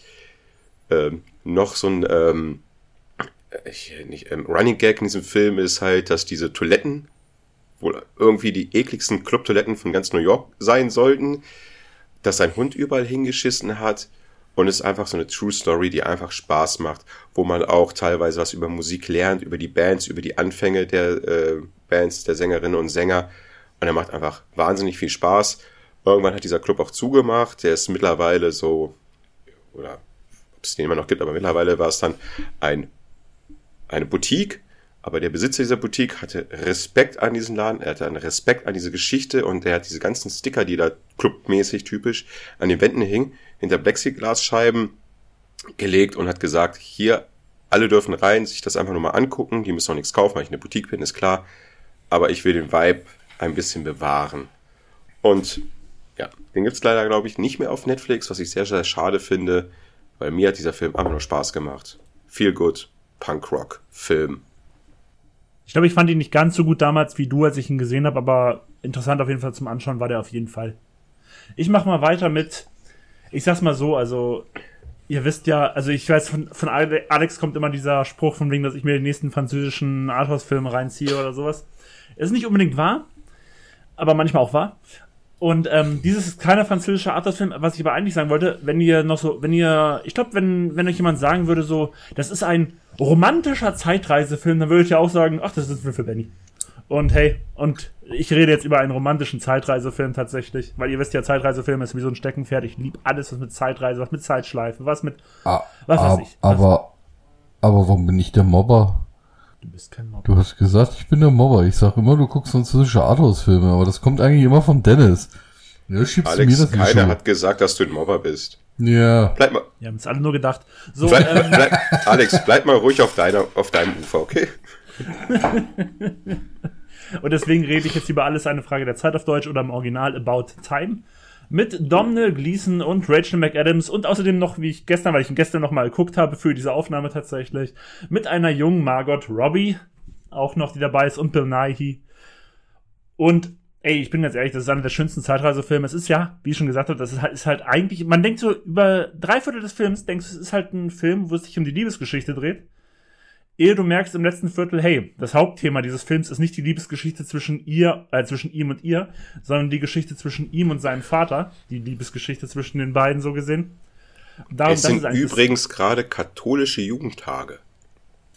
Gut. Sehr schön. Ähm, das ist im Endeffekt der Kern des Films im Endeffekt, obwohl natürlich ein, ein man, es ist über lange Zeit ist der Kern und man denkt es halt, es ist die Liebesgeschichte, wie er versucht, mit den Zeitreisen seine Geschichte mit äh, seiner Angebeteten irgendwie in bessere Bahn zu lenken, ehe sich dann am Ende herausstellt, hey, diese Geschichte hat noch ein viel tieferes Level, worum es eigentlich geht. Und es geht halt darum, ey, die Story, ohne Scheiß, das ist wohl die dümmste Prämisse, die du dir jemals im Film denken kannst. Irgendwie von wegen so, am 18. Geburtstag sagt der Vater zu seinem Sohn, hey, alle Männer in dieser Familie können durch die Zeit reisen, wenn sie sich in den Schrank stellen, die, die Hände zusammendrücken und die Augen schließen. Es klingt halt schon, diese Prämisse ist halt schon so super dämlich einfach. Aber dass dieser Film es daraus dann schafft, so einen herzlichen Film über Liebe zwischen Mann und Frau, über Liebe zwischen Vater und Sohn dann hinzuzaubern und wo man auch denkt, was man opfert dafür, ums, äh, um anderen ein gutes Leben zu machen. Und das ist ein wirklich schöner Film. Der ist nicht so bekannt von Richard Curtis. Richard Curtis ist ja sowieso ein bisschen der englische Gott der romantischen Komödien, sage ich mal, der hat tatsächlich Liebe gemacht. Der hat, ähm, wie heißt denn der auf Deutsch? Ich habe vergessen, wie der heißt. Der mit diesem äh, Radio Rock irgendwas. Ich habe vergessen, wie der heißt. Ja. Und, ähm, ich glaube, der hat ja auch hier für Hochzeit und der Todesfall geschrieben und sowas. Der hat halt diese ganzen britischen Liebesfilme der letzten 30, 40 Jahre gemacht. Und About Time ist meiner Meinung nach so einer der allerbesten. Und jetzt wirst aber du, ohne Hugh Grant. Jetzt wirst du aber sehr überrascht sein. Ich mochte diesen Film auch. Oh, das freut Und weißt mich du, warum sehr. ich ihn geguckt habe? Weil warum? der Typ, der Regie führt, sehr viel, also das ist, wie soll ich sagen, Tim Burtons, ähm, Tim Burton spielt auch immer mit diesem einen Schauspieler, wie heißt er? Johnny kleine, Depp. Genau, der kleine Unbekannte. Und der hat auch einen, der viel in seinem Film vorkommt. Und das ist Bill Nighy, heißt der, glaube ich. Ja, Bill Nighy. Und Bill Nighy, da spielt ja den Vater von ihm. Ich liebe diesen Typen, ja. Weil er rote Haare hat? Nein, Weil er bei Dr. Who mitgespielt hat, unter anderem. Nein, der ist, der ist super. Der Du macht denkst, bei immer, vielen du, du denkst Filme immer, du rettest was, aber du machst Der hat bei Underworld den Chef gespielt, Chefvampir zum Beispiel auch. Der ist super. Ich der liebe diesen Typ. Ich, ich meine, Bill Nighy war ja sogar dieses Jahr noch Oscar nominiert, glaube ich, ne, für seine Hauptrolle in Living. Ja, in- Den muss ich mir noch in angucken, Hot, der kam dieses Jahr raus. der Kanzlei. Fuzz spielt er mit. Der spielt in so vielen britischen Filmen mit. Harry Potter hat er auch the mitgespielt, bestimmt. Also, Ja, hat er auch. Schon, äh, Harry Potter hatte den äh, Präsidenten gespielt, hat den Zaubererpräsidenten. ah, also Äh, Zaubererminister, so. der ist, der ist einfach klasse. Also die Szene, wie er seinen Sohn erklärt, dass die Männer in der Familie durch die Zeit reisen können, wo er auf der Couch sitzt da, ne? Das macht er so gut. Ich, ich finde den einfach klasse. Und deswegen habe ich mir den Film angeguckt und ich fand den echt auch gut. Ja, vor allem das Ende, dann, wie ich gerade schon meinte, wenn er dann diesen Schwenk hat und man merkt eigentlich so, das Thema mit ihm und seinem Vater ist so das Hauptthema in diesem Film, das ist halt, da, da muss ich halt viel, da muss ich heulen. Sorry, ist halt so. Aber weil ich jetzt nicht zu lange hier rumheulen will, kannst du einfach schon mit deinem 2013er Film weitermachen. Ja. Snowpiercer. Nein, ist es nicht. Ich, Nein, das Ich ich fand nicht. den aber auch gut. Also das war gut. Aber ich habe einen anderen Film. Einen Film, der. Aber warte mal, ganz, ganz kurz, ganz, ganz kurz, bevor du, bevor du anfängst, ganz kurz, sorry, weil ich gerade sehe, dass der aus 2013 kam. Dennis, ich habe ihn dir in einer, einer der aller, allerersten Filmfans-Folgen empfohlen. Hast du eigentlich mittlerweile mal äh, La Grande Bellezza, die große Schönheit gesehen?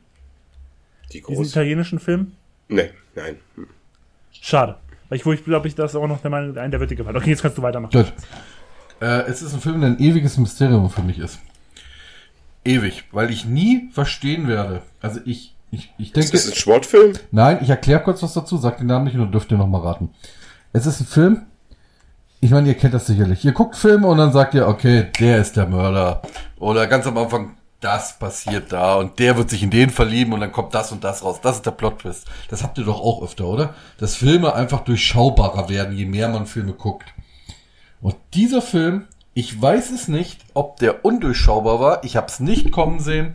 Oder ob ich einfach zu unaufmerksam war oder einfach betrunken zu diesem Zeitpunkt. Aber der Plot-Twist ist halt vorbei. Ich weiß es jetzt und ich kann es nicht nochmal nachprüfen, ob es so ist. Und welcher Film ist es? Boah, das hat mich gerade ein bisschen.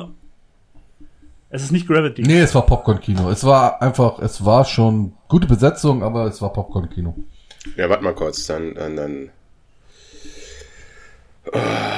Wolf of Wall Street ist es auch nicht, logischerweise. Hä?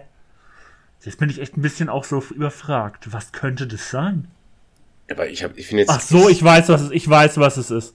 Und ich muss sagen, ich, ich finde, der Twist macht den Film eher schlechter als besser. Es ist möglich, der Film hat Spaß gemacht. Ich will jetzt auch nicht drüber reden, dass dieser Film besonders gut war oder irgendwas. Aber ich habe es nicht kommen sehen und deswegen ist der bei mir die ganze Zeit im Kopf. Ich hab's fucking nicht kommen sehen. Ja, es ist die Unbestech. Nee, wie heißt der auf Deutsch? Ich ich kenne, no Me ist Yosemite. der englische Name. Wie heißt der auf Deutsch? Unfassbar, No unfassbar. Die Unfassbaren, genau so heißt der, genau. Oh Gott. Ist ist, das da, wo die diese Zaubershow da machen? ja, Aber, Jesse äh, genau. Eisenberg, Woody Auf drei Harrison, Mark? Ruffalo. Ich hab's nicht kommen sehen. der- Ich, ich, ich habe den Film angefangen zu gucken, ich fand ihn so affig, ich habe den wieder ausgemacht. Nö, der war, affig war der nicht, der war, war okay. Dadurch hast du aber den Twist wahrscheinlich dann nicht Genau, gesehen. aber der Twist, Wenn ich ihn ausgemacht habe, Benny, ja. guck bitte Wow. diesen Film nochmal und sag mir, ob ich einfach blöde war zu dem Zeitpunkt. Aber hast, Benny, hast du den Twist kommen sehen? Ja, ich habe ihn tatsächlich kommen Ich habe ihn sehen. nicht kommen sehen. Und ich fand ihn da schon doof. Ja, der, der, ob, wie gut der war oder nicht, da will, will ich gar nicht drüber reden, aber ich habe ihn nicht kommen sehen. Und das hat mich eben. Also ich habe ihn auch nicht, ich habe ihn auch nicht von Anfang an kommen sehen, ne? so, so weit würde ich auf keinen Ja. Fall gehen. Aber ich habe mir schon irgendwie so Mitte des Films so gedacht, irgendwie so, irgendwie so es könnte jetzt auch so kommen und das wäre irgendwie dämlich. nee, das Aber war so tatsächlich bei mir ein Film, das schaffen nicht viele Filme, weil, wie gesagt, irgendwann ist die Routine drin, dass ich wirklich da saß und gesagt habe, nein. Nein! Das habe ich echt nicht oft. Nein. Ja, no, Abgesehen von- K und O. Abgesehen, abgesehen, dass du jetzt gerade ähm, ein, ein absolutes No-Go von Benny hier äh, gemacht hast, nämlich ein, verraten, dass es einen Plot-Twist gibt in diesem Film. Lohnt sich der Film? Also wie gesagt, ich habe ihn Es aber ist echt scheiße gefunden. Äh, Äh. Es ist, wenn du Woody Harrison magst, lohnt sich der Film. Wenn du Eisenberg magst, lohnt sich der Film. Mark Ruffalo magst, Woody lohnt sich der Harrison Film. ich. Aber du wirst halt ich muss sagen- vergessen, relativ, wenn du diese Ich, für mich ist, genau, für mich ist das so ein, so ein, so ein Durchschnittsfilm. Ich würde nicht sagen, dass der schlecht ist oder auf keinen Fall. Ist ein Aber ich würde auch nicht sagen, dass er Aber- sonderlich aber- so super, super gut Er ist genau aus diesem Punkt, ist der in meinem Kopf. Und ich hätte gerne gewusst von, also auch Leute, die ich gefragt habe, habe ich gesagt, habt ihr das kommen sehen? Nö, nö. So, ja, okay. Aber bei euch weiß ich, ich habe viele Filme gesehen. Und das hat mich halt fertig ist, gemacht. ich ich, ich finde es nett, dass du dich mit deiner Tochter über die Filme unterhältst. oh, warte mal, ich habe was für dich. Dankeschön, oh, das ist ja lieb von dir. Den hebe ich mir auf. Hast du das gehört? Ja, also wirklich, das ist das, was mir im Gedächtnis bleibt. Bleibt er wahrscheinlich deswegen, ich weiß nicht, war ich betrunken, war ich unaufmerksam und habe mich ablenken lassen, weil der Film wirklich so Durchschnitt war. Und ich habe es einfach nicht kommen sehen. Und das macht mich fertig bis heute. Dann mach ich gleich mal den Machst weiter mit 2014? Ja, den Film kennt Mit ihr. einem Film, der dich genauso schockiert hat wie. Ne, mit einem Film, der, getan. den ich einfach gut Diese fand. Idioten haben es getan. Nein, äh, einfach, Planet Affen. nein. Ein Film, den ich gut fand. Wirklich gut. Planet Affen fand ich nicht gut. Benny, hast du einen Tipp, was er 2014 genommen hat? Ich guck Habt ihr beide aber gesehen? Habt ihr beide gesehen? John Wick. wir beide. Kingsman. Keine Ahnung. Nee, es ist ein französischer Film. Lucy? Ja. Ist das Französisch? Es ist Lucy. Oh, das können wir, darüber können wir mal reden, ey. Ist geil. Ich fand den ja ganz, ganz Du miserabel. fandst den miserabel? Ich fand ihn ganz gut. Ich fand ihn ganz, ganz schlimm, ja, ja. Ja, ich weiß nicht, ob das vielleicht so die, äh, weiß ich, Dennis, wie fandst du ihn? Ich habe ihn nicht. Ich habe den da mal angefangen, aber ich habe den nicht weitergeguckt, weil ich weiß auch gar nicht mehr, was da passiert. Ich, das ist einfach nur so ein einfach ein Action. 08 Action-Film. Ja, aber ich finde, man sollte ihn mal gesehen haben, weil er war wirklich äh, ganz interessant. Natürlich ist es Bullshit, was sie in diesem Film erzählen, was die Prämisse ist und sowas. Das ist absoluter Bullshit. Im Endeffekt kannst du sagen, finde ich, das ist wie hier, wie heißt der Film mit Bradley Cooper? Silver Linings.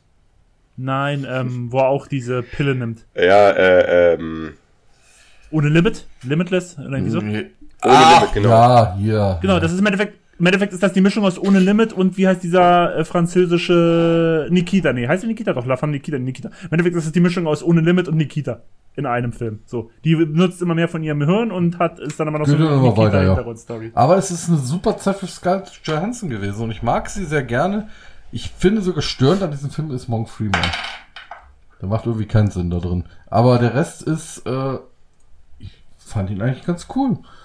So, Spielt, spielt Morgan Freeman nicht einfach da wieder so ein Typ, der einfach alles erklärt und einfach alles kann und immer Ähm, zur richtigen Ort ist? Und ich glaube, das ist auch wie- eine wie- schwierige wie bei- wie bei Zeit. Batman halt? Das war eine schwierige Zeit für Morgan Freeman. Im Film davor hat er ja auch schon mitgespielt, aber auch wieder so eine hm-Rolle. Also wirklich. Ja, ich finde die Worte, es war eine schwierige Zeit für Morgan Freeman. Oh Gott. Lass uns eine Zünder, Kerze anzünden für Morgan Freeman, ey. ja, bitte. Also- ich glaube, ich glaub, dem Mann geht schon wirklich gut. Ich glaube, dem Mann geht's besser als uns beiden allen zusammen. Als, äh, naja, nee, nee, nein, das nehme ich zurück. Nee, das nehme ich zurück. Das nehme ich zurück. Nee, ich, Hallo, Lea. ich, fand, ich fand das ganz cool mit dieser, dass sie, sie wird ständig gejagt, ist auf der Flucht, dann diese Weiterentwicklung mittendrin und so. Ich fand das eigentlich ganz gelungen. Und wenn man in Anbetracht zieht, dass zu dieser Zeit, als es ein französischer Action-Science-Fiction-Film, dafür hat er es echt gut gemacht. Lange Rede, kurz Sinn, du hättest ja auch hier Planet der Affen nehmen können, okay? Nee. Hätten wir alle mehr Nee. Spaß gehabt. Okay. Nee. Wirklich. Denise, da redest du niemals, aber jetzt bist du erstmal dran, oder Benny? Wer ist denn dran? Ich, ich, Nee, ich passe ist pass immer nie auf bei dieser Reihenfolge. weil Am Anfang habe ich es nicht gecheckt, dachte mir okay. Wir haben doch kein dafür- System, oder? Doch, wir gehen immer dieselbe Reihenfolge durch. Tatsächlich? Das, Ja, ist, das, ist, so- das, tatsächlich. das ist so sinnbildlich von uns drei. Dann, Dennis, mach mal weiter. Ich habe einen österreichischen Film, bringe ich jetzt hier rein. Ist es dieser Western? Der Wie bitte? Ist es dieser Western? Nee, nee, nee, es, ist, es, es geht um zwei zehnjährige Zwillingjungen und ähm, Ah, ich sehe, ich sehe. äh, deren Mutter, die abgeschieden in einem modernen Haus leben. Die Mutter ja, äh, hat irgendeine Schönheits-OP oder eine Gesichtsoperation. Sprich, die hat eine, äh, ihr ganzes Gesicht ist immer bandagiert. Und die zwei zehnjährigen Jungen, ja, leben halt mit ihrer Mutter da, aber irgendwie ist diese Mutter anders und ist komisch und, Was sagen die Jungs das die ganze Zeit? wie bitte? Die Jungs sagen das die ganze Zeit. Die Jungs, anders. ja, aber natürlich erstmal so ein Film verhält sich die Mutter da komisch, was man da so sieht und der ganze Film wird halt aus der Perspektive dieser zwei Jungs da äh, gezeigt, wie sie da halt ihre Mutter beobachten, ähm, und wie du schon sagst, die ihre Mutter immer komischer empfinden oder ist es überhaupt ihre Mutter, die, die sehen die ganze Zeit das Gesicht nicht und dann recherchieren die so ein bisschen nach, okay, was hat eigentlich die Mutter für eine Operation gemacht und kramen da sowieso rum in ihren Familienalben rum und dann sehen sie andere Verwandtschaften, eine Schwester von ihr und Ja, der Film ist halt so ein bisschen auf Horrorbasis ausgelegt. Ich sag mal so zu dem Film, er wirkt schon ziemlich, ja, der Horror trägt halt aus dadurch, dass er sehr, sehr unbehaglich ist, weil halt es Genau, gibt kein, der ist sehr hell, der ist jetzt nicht sonderlich irgendwie, als gäbe es jetzt keine Gore-Szenen oder Suspense-Szenen so richtig. aber solche Filme sind ja beliebt, solche Horrorfilme, die einfach nur um Helden spielen und mit sowas spielen, okay, lass uns mal den ganzen Horror im Sommer spielen, wo es nie unter die Sonne untergeht, sage ich mal, ist dieser Film genauso. Und der größte Horror ist halt, dass diese zwei Jungs halt in eigentlichen, in einem Schutz, nämlich in Eigenheim, in ihrem eigenen Zuhause, bei ihrer Mutter eigentlich Schutz suchen und dort aber wohl nicht so geschützt sind und sich äh, unsicher fühlen. Aber ich sag mal so, man kann ein bisschen aufpassen. Und dann wirft dieser Film vielleicht ein anderes Licht drauf. Wenn man nicht ganz auf den Kopf gefallen ist, hat man die Story vielleicht auch hier und da schon mal gesehen. So, und ähm, ich sag dazu aber nichts weiter. Ich sag, ich sag dazu, es ist halt ein österreichischer Film. Es ist, die können trotzdem da ihre drei Filme da machen. Funny Games hat ja auch wunderbar funktioniert und hat denselben Horror-Skill, sag ich mal. gerade muss ich grad sagen, also Funny Games ist sogar eine sehr valide, valide, sehr valider Vergleich, weil die haben doch schon sehr viele Ähnlichkeiten. Genau, dieses helle und dieses klare, auch mit dem Reden, und trotzdem ist halt dieser Horror oder was man halt auch bei Funny Games am Anfang ja noch nicht sieht. Dadurch spielt der Film ja auch wahnsinnig mit und funktioniert aber auch dadurch hervorragend. Und ich fand das halt einen netten österreichischen Horrorfilm, der für mich funktioniert hat. Er ist vielleicht ein wenig unbekannt, weil er halt nicht komplett wow und mega intelligent ist. Wie du schon sagst, man hat es vielleicht mehrmals schon mal, vielleicht ab und zu mal gesehen. Das sind halt die Kritikpunkte, die ich zu diesem Film bringen kann. Aber wenn man Bock hat auf ein bisschen was anderes, nicht nur amerikanische Horrorfilme, die halt größtenteils immer sind, kann ich sagen, ich sehe, ich sehe.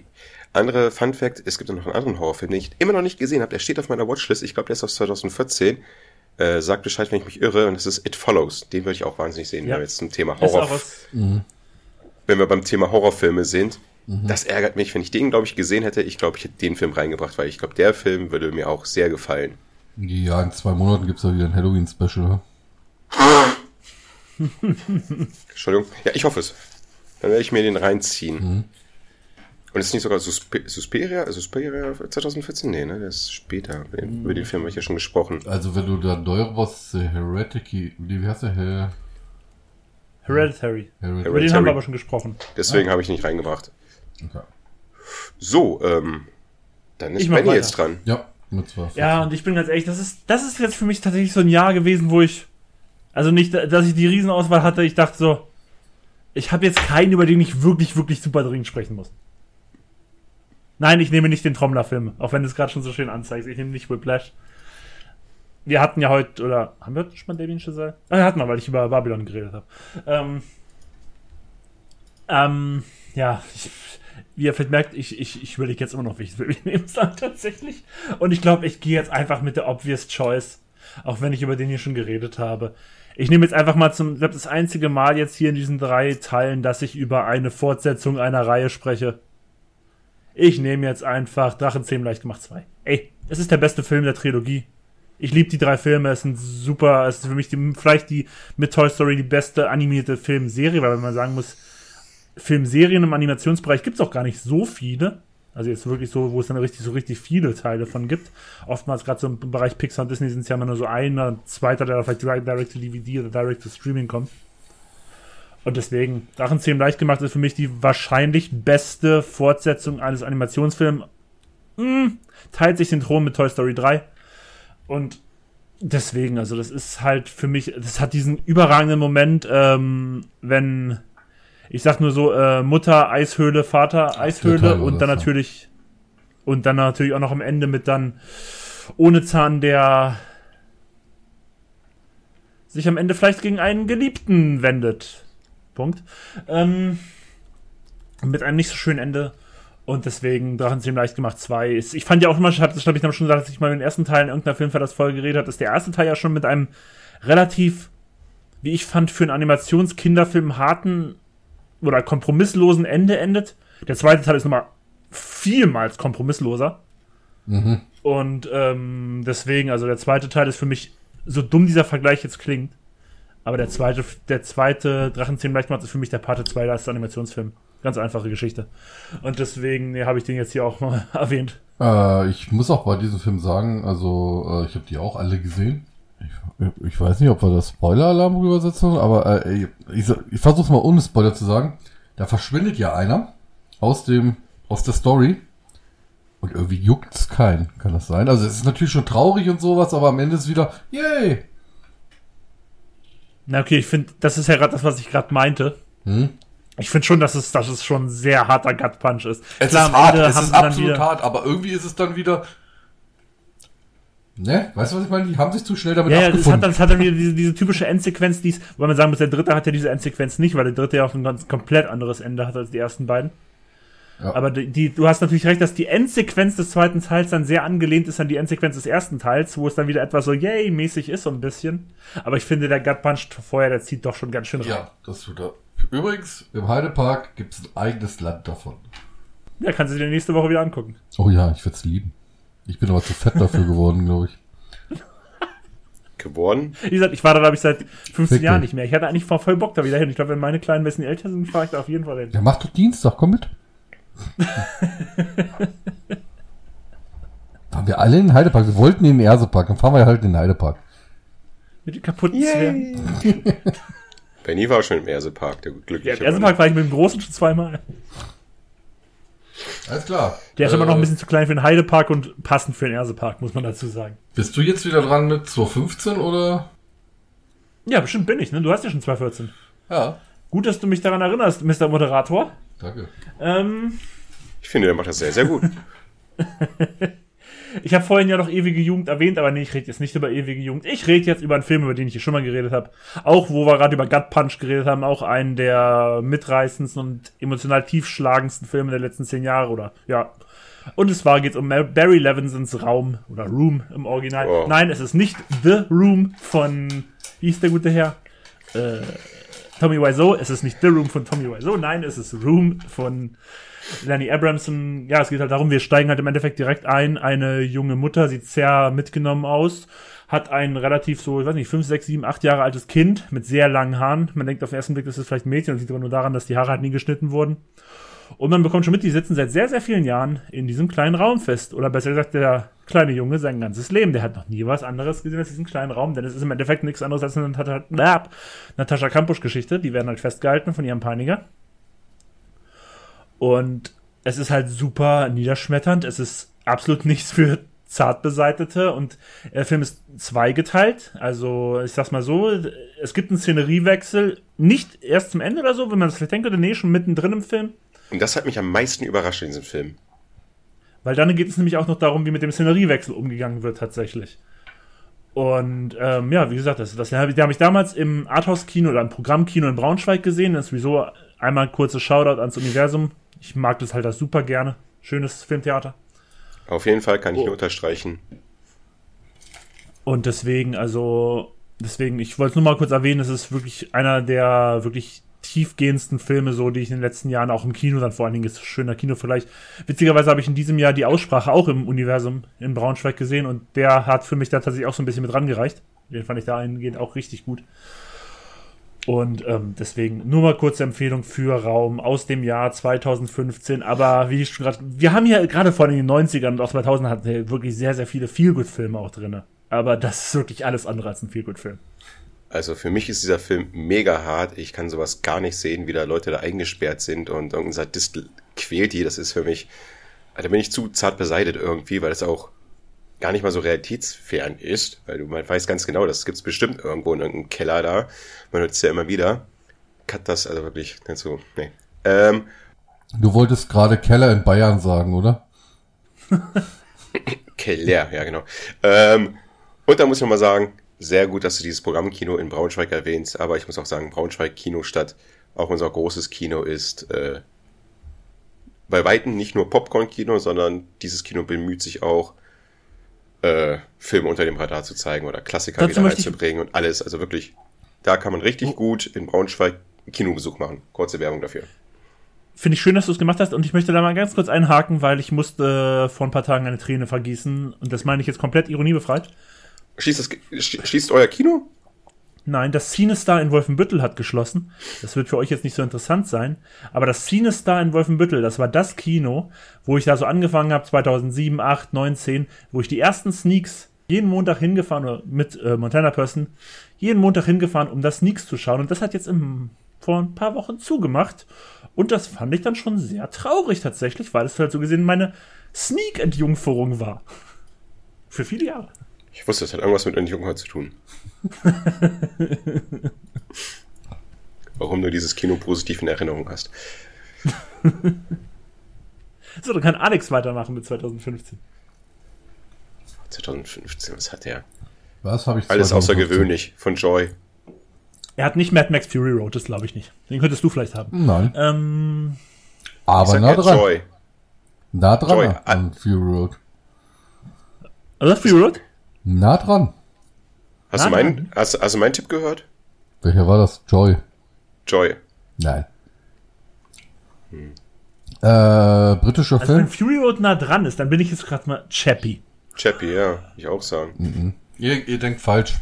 Ich sag nur nah dran, nicht weil es unbedingt was mit dem Thema zusammen zu tun hat, sondern weil ein Schauspieler da gleich ist. Hardy wahrscheinlich. Legend. Aber wo hat Ja, Tom Hardy? Tom Hardy in einer Doppelrolle. Ein. Du hast hier heute wirklich so die so, ich sag, ich, ich, ich will das, ich meine das jetzt auch überhaupt nicht abwertend oder so, weil es ist, ist ja schön, dass du die Film magst, aber wenn es nach mir geht, hast du halt so richtig schöne Mittelmaß-Auswahl hier. Und was ich auch gut bei Alex finde, ist dieser Vergleich. Ähm, ja, der Film hat was ähm, mit, mit Max, äh, äh, Mad Max Fury Road zu tun. Ja, weil, weil niemand ich an den und Schauspieler das was, ge genauso wie das in der letzten Episode. Ja, der Film hat was mit Sons of Anarchy zu tun. Fuck you, Alter, Mann. Nee, das war irgendwie Herr der Ringe meets ähm, äh, Game of Thrones meets äh, Sons of Anarchy und es war es waren wieder nur die Schauspieler und Schauspielerinnen. ja und es war Ali G in the House oder so. ja, genau. Ja, was soll ich sagen? Tom, ich mag Tom Hardy. Was ist besser als Tom Hardy? Tom Hardy mal zwei. Eine super Geschichte. Hardy ist nicht schlecht. Ja, ich, ich, super Geschichte. Ähm, erzählt die Geschichte der äh, Cray-Zwillinge. Äh, ist mehr so ein Gangsterfilm. Die wollen in, äh, die sind in London und bauen da so mafiöse Strukturen mit auf. Die beiden äh, Brüder sind sich aber auch immer sehr ungleich. Einer ist eine extrem aggressive Figur, aber eine sehr interessante Figur. Der andere ist mehr so Der, der. der ist ja schon ein Psychopath. Der ist ein Psychopath, ja. Der reiner ist, glaube ich, auch in der Psychiatrie gewesen und alles. Er ist wirklich extrem aggressiv, Psychopath. Aber es ist sein Bruder. Und man merkt auch diese Bruderliebe dazwischen. Sehr coole Szenen. Sehr coole Story, meiner Meinung nach. Und ich weiß nicht, warum er als mittelmäßig hier bezeichnet wird. Er ist, er Es ist ist halt, wie ich es heute schon bei ein paar anderen von deinen Filmen gesagt. Ich sag bei den allen so, es sind keine schlechten Filme, aber es sind halt für mich auch keine Filme, die irgendwie so Ja, über dem also, Durchschnitt ja, wie gesagt, ich habe hier jetzt keine Filme reingenommen, die. Oh doch, einen habe ich reingenommen, richtig gutes. Aber äh, ich habe jetzt keine reingenommen, über die ich jetzt stundenlang eigentlich reden möchte. Aber es sind Filme, die mir im Gedächtnis bleiben, weil sie mir Spaß gemacht haben. Und die machen mir auch immer wieder Spaß. Wenn ich was davon sehe und so, und das ist Legend für mich. Der macht mir Spaß, da sind coole Szenen dabei. Da ist, äh, ja, die Bar-Szene, wo die, äh, wo sie sich dann prügeln. Äh, wo er den Hammer rausholt. ja, wo er den Hammer rausholt, wo sein, Wo wo, der Barkeeper noch in äh, den Keller geht und, ja, ich muss ein neues Fass anschließen. Also wie gesagt, ich meinte das, ich meine das ja auch überhaupt nicht irgendwie als Hate oder Ja. sowas. Ich- Es ist halt ja, jeder hat seine eigene Meinung. Genau. Es ich finde es auch gerade bei solchen Sachen immer ganz schön, wenn wir da so ein bisschen auseinandergehen. Aber dann kann ja mal Dennis noch mal komplett mit irgendwas anderem auseinandergehen. Ja, ihr, ihr, ihr, ihr, ihr kennt mich ja, ich stehe nicht so auf ähm, Gangsterfilme oder Mafiafilme oder sowas und Genau, deswegen meine ich ja, bei solchen Sachen gehen wir ja sowieso schon ja, auseinander. und das war für mich ein schöner Film in dieser Hinsicht. Jetzt ist Dennis dran, oder? Jetzt bin ich noch dran mit meinem 2015er Film. Ich muss mal ganz kurz meine regionale Verbundenheit hier wieder bringen. Mein zweites Bier, das Südsee IPA von der örtlichen Brauerei. Es ist nicht Wolters, sondern es ist die Braunschweiger Kenntnis, die National Jürgens Brauerei. Und dieses Bier schmeckt hervorragend. Schmeckt mir besser als das Brunswick Alt, das auch von der National Jürgens Brauerei ist. Grüße an die National Jürgens Brauerei, vielleicht unser erster Werbepartner. ähm, ja, ich hatte überlegt, ob ich jetzt den Action-Thriller, Drogen-Thriller reinbringe überhaupt. Ja, mit dem habe ich gerechnet. Aber das wäre zu Allerdings hast du über den auch schon mal geredet. Ja, es wäre zu einfach. Also ganz kurz, Sicario, äh, traumhafter, geiler Film, dieser Sound, der Cast, es ist einfach ein... Oh, darf ich dann noch mal raten, wenn du nicht Sicario nimmst? Ja. Es wird auch nicht Straight Outta Compton sein, aber es könnte The Visit sein. Nein, ähm, es ist Sekunde, ich habe getippt, Herkules. Es ist ein Film, der, sag ich mal, vielleicht, ähm, ja, nicht wirklich gut ankam, der auch sehr anstrengend zu gucken ist, muss ich zugeben, aber ich habe da meine Liebe so ein bisschen dazu gefunden. Ich gucke den immer wieder gerne, wenn er zu sehen ist. Es ist eine Buchverfilmung von James Graham Ballard und zwar High Rise. Äh, ein britischer Film mit Tom Hiddleston, Sienna Miller, Elizabeth Moss und Jeremy Irons. Und ja, kurz zur Geschichte hin. Es spielt in den 70er Jahren im Außenbezirk von London. Der Architekt, gespielt von Jeremy Irons, hat, baut da mehrere Hochhäuser. Ein Hochhaus ist schon fertig und es ist ein, ja, für die Zeit architektonisches Meisterwerk. Und er sieht das so, dass alle Abstufungen, nicht Abstufung von Menschen klingt so radikal, ähm, ja, sag ich mal, die Unterschicht, die Mittelschicht und die obere Schicht Ja, und ganz, Kasten. hm? Kasten. Ja, Kasten, er ist ja kein indischer Film, ja, aber ihr wisst, was ich hoffentlich jetzt meine. Also, die, dass die Unterschicht, Mittelschicht und Dings alle zusammen in einem Hochhaus leben, wie es ja manchmal doch schon städteplänisch immer mal geplant war. Und bei dem Hochhaus ist aber trotzdem äh, der Unterschied, dass dann schon die gewissen Klassen halt in den unterschiedlichen Stockwerken wohnen. Und unser Hauptprotagonist ist halt ähm, ein Psychiater, der dann da eingezogen hat, sein Apartment da hat. Äh, es ist alles sehr, sehr futuristisch gehalten. Der ganze Film ist sehr so, es spielt auf dieses 70er Jahre futuristische Style-mäßig. Und man merkt schon am Anfang halt, dass in diesem Gebäude nicht alles so funktioniert. Die haben zwar alles drinne, ein Schwimmbad, ein Supermarkt, das ist alles drinne. Diese Häuser gibt's ja auch wirklich, wo man gar nicht mehr das Haus verlassen muss. Und das machen auch die Anwohner. Äh, die verlassen mehr und mehr dieses Haus nicht. Die bleiben halt immer drinne und feiern Partys. Und diese Partys sind übersät mit extrem Alkoholkonsum und Drogen. Und in diesen ganzen Wahn, wo sie halt diesen Partys da und ihrem normalen Leben da verfallen, steigt auch die, der Konflikt der einzelnen Leute, weil die Leute, die in den tieferen Ebenen wohnen, halt ja mal das Wasser ausfällt oder der Strom. Und die wollen auch zu denen da oben, die da oben spucken aber sprichwörtlich auf die da unten. Und es ist halt ein, ja, ein Konflikt, der einfach eskaliert und der dann halt wahnsinnig brutal dort eskaliert. Die Leute reagieren tot komplett unvernünftig, untypisch. Und das Ding ist, die machen einfach weiter mit ihrem Lebensstil. Und er ist halt in diesen Szenen, wo der Film dann im zweiten Teil dann weitergeht, schon sehr, sehr abgefahren, was die da machen. in, Ich sag mal in Sachen Nahrungsbeschaffung und äh, das einzige Thema ist, wie sie dann weiter ihre Partys feiern. Und dieser Film ist eine Bildgewalt von Ekstase. Ja, ein Bildgewalt von Ekstase. Das Problem ist bei dem Film, er ist halt ein bisschen zu lang. Ich war damals im Kino. Kino sei sehr rar besät. Manche sind auch rausgegangen. Lea war mit drinne, die ist eingeschlafen. Sie hat den Film gehasst. Die fand ihn einfach nur anstrengend, nervtötend und langweilig. Aber ich habe da irgendwie meine. Ich fand's irgendwie cool. Äh, Ich weiß es nicht. Ich weiß, was die Leute meinen, wenn die sagen, oh nee, Dennis, wie kannst du den Scheiß reinziehen? Aber deswegen muss ich den jetzt hier reinbringen an der Filmfellers-Episode weil der Film mal ein bisschen was anderes macht. Er hat ein bisschen was anderes gewagt, ist vielleicht damit ein bisschen auf die Schnauze gefallen, bei mir aber nicht. Wahrscheinlich auch, weil ich das Buch gelesen habe. Wenn man das Buch noch dazu liest, hat man sowieso so ein bisschen mehr, ja, wie soll man sagen, man verzeiht den Film mehr. Ich bin da gar nicht mehr so drauf los, dass ich immer Filme schlecht mache, von wegen, äh, der hat das und das nicht mitgebracht, der hat das und das nicht mit reingebracht. Nee, ich sag dann immer so, okay, cool, dass sie diesen, das Buch verfilmt haben. Es ist klar, dass das Buch ist so dick, der Film ist, dauert 90 oder 120 Minuten. Da kann ich alles reinbringen. Und ich verzeihe dem Film in dem Punkt, wenn er Sachen da vergessen hat und die verrückten Ideen, die da reingebracht worden sind. Und wie ich auf den Film gekommen bin, muss ich auch nochmal sagen, es war der Trailer. Der Trailer ist so abgefahren in meinen Augen gewesen, dass ich gesagt habe, ich muss jetzt in dieses Kino gehen, ich muss diesen Film gucken. Es war eine 23 Uhr Vorstellung. Und ja, irgendwann tief in der Nacht war ich dann, oder früh morgens war ich dann wieder zu Hause mit einer schlafenden Lea. Und lange Rede, kurzer Sinn, ich durfte mir, ich durfte in der nächsten Zeit keine Filme mehr aussuchen, weil sie den so scheiße fand. Aber Kurze Anmerkung dazu, um noch die lange Fehde weiterzuführen. Ja, den hast du mir empfohlen, von, über den habe ich zuerst von dir gehört. Aber nein, The Kids Are Right hast du mir nicht empfohlen. Nur mal kurz erwähnt. Okay, du kannst aber auch gerne mit dem nächsten Jahr weitermachen. Ich habe gerade so eine kleine Mikrofonstörung gehabt. Ähm, äh, äh, Kopfhörerstörung, habe ich gerade nicht gehört. So, dann mache ich mit 2016 weiter. Ist das korrekt? Ja. Wir Das ist korrekt. 2015? Es ist wieder ein Netflix-Film. Ist er mit Ryan Reynolds? Nein. Er ist mit Jason Momoa. Oh, nee, den fand ich, glaube ich, ganz schlimm. Den Oder fandst du ganz schlimm. Doch, doch, den fandst du nicht gut. Der mit dem, der mit dem Mädchen? Ja, mit Suki Oh, ja, den fand ich ganz schlimm. Ja. mit, Weil der so unlogisch ist am Ende. mit Keanu Reeves und Jim Carrey. Die Geschichte ist, äh, sie, die Hauptprotagonistin, wird halt aus so einem Knast entlassen.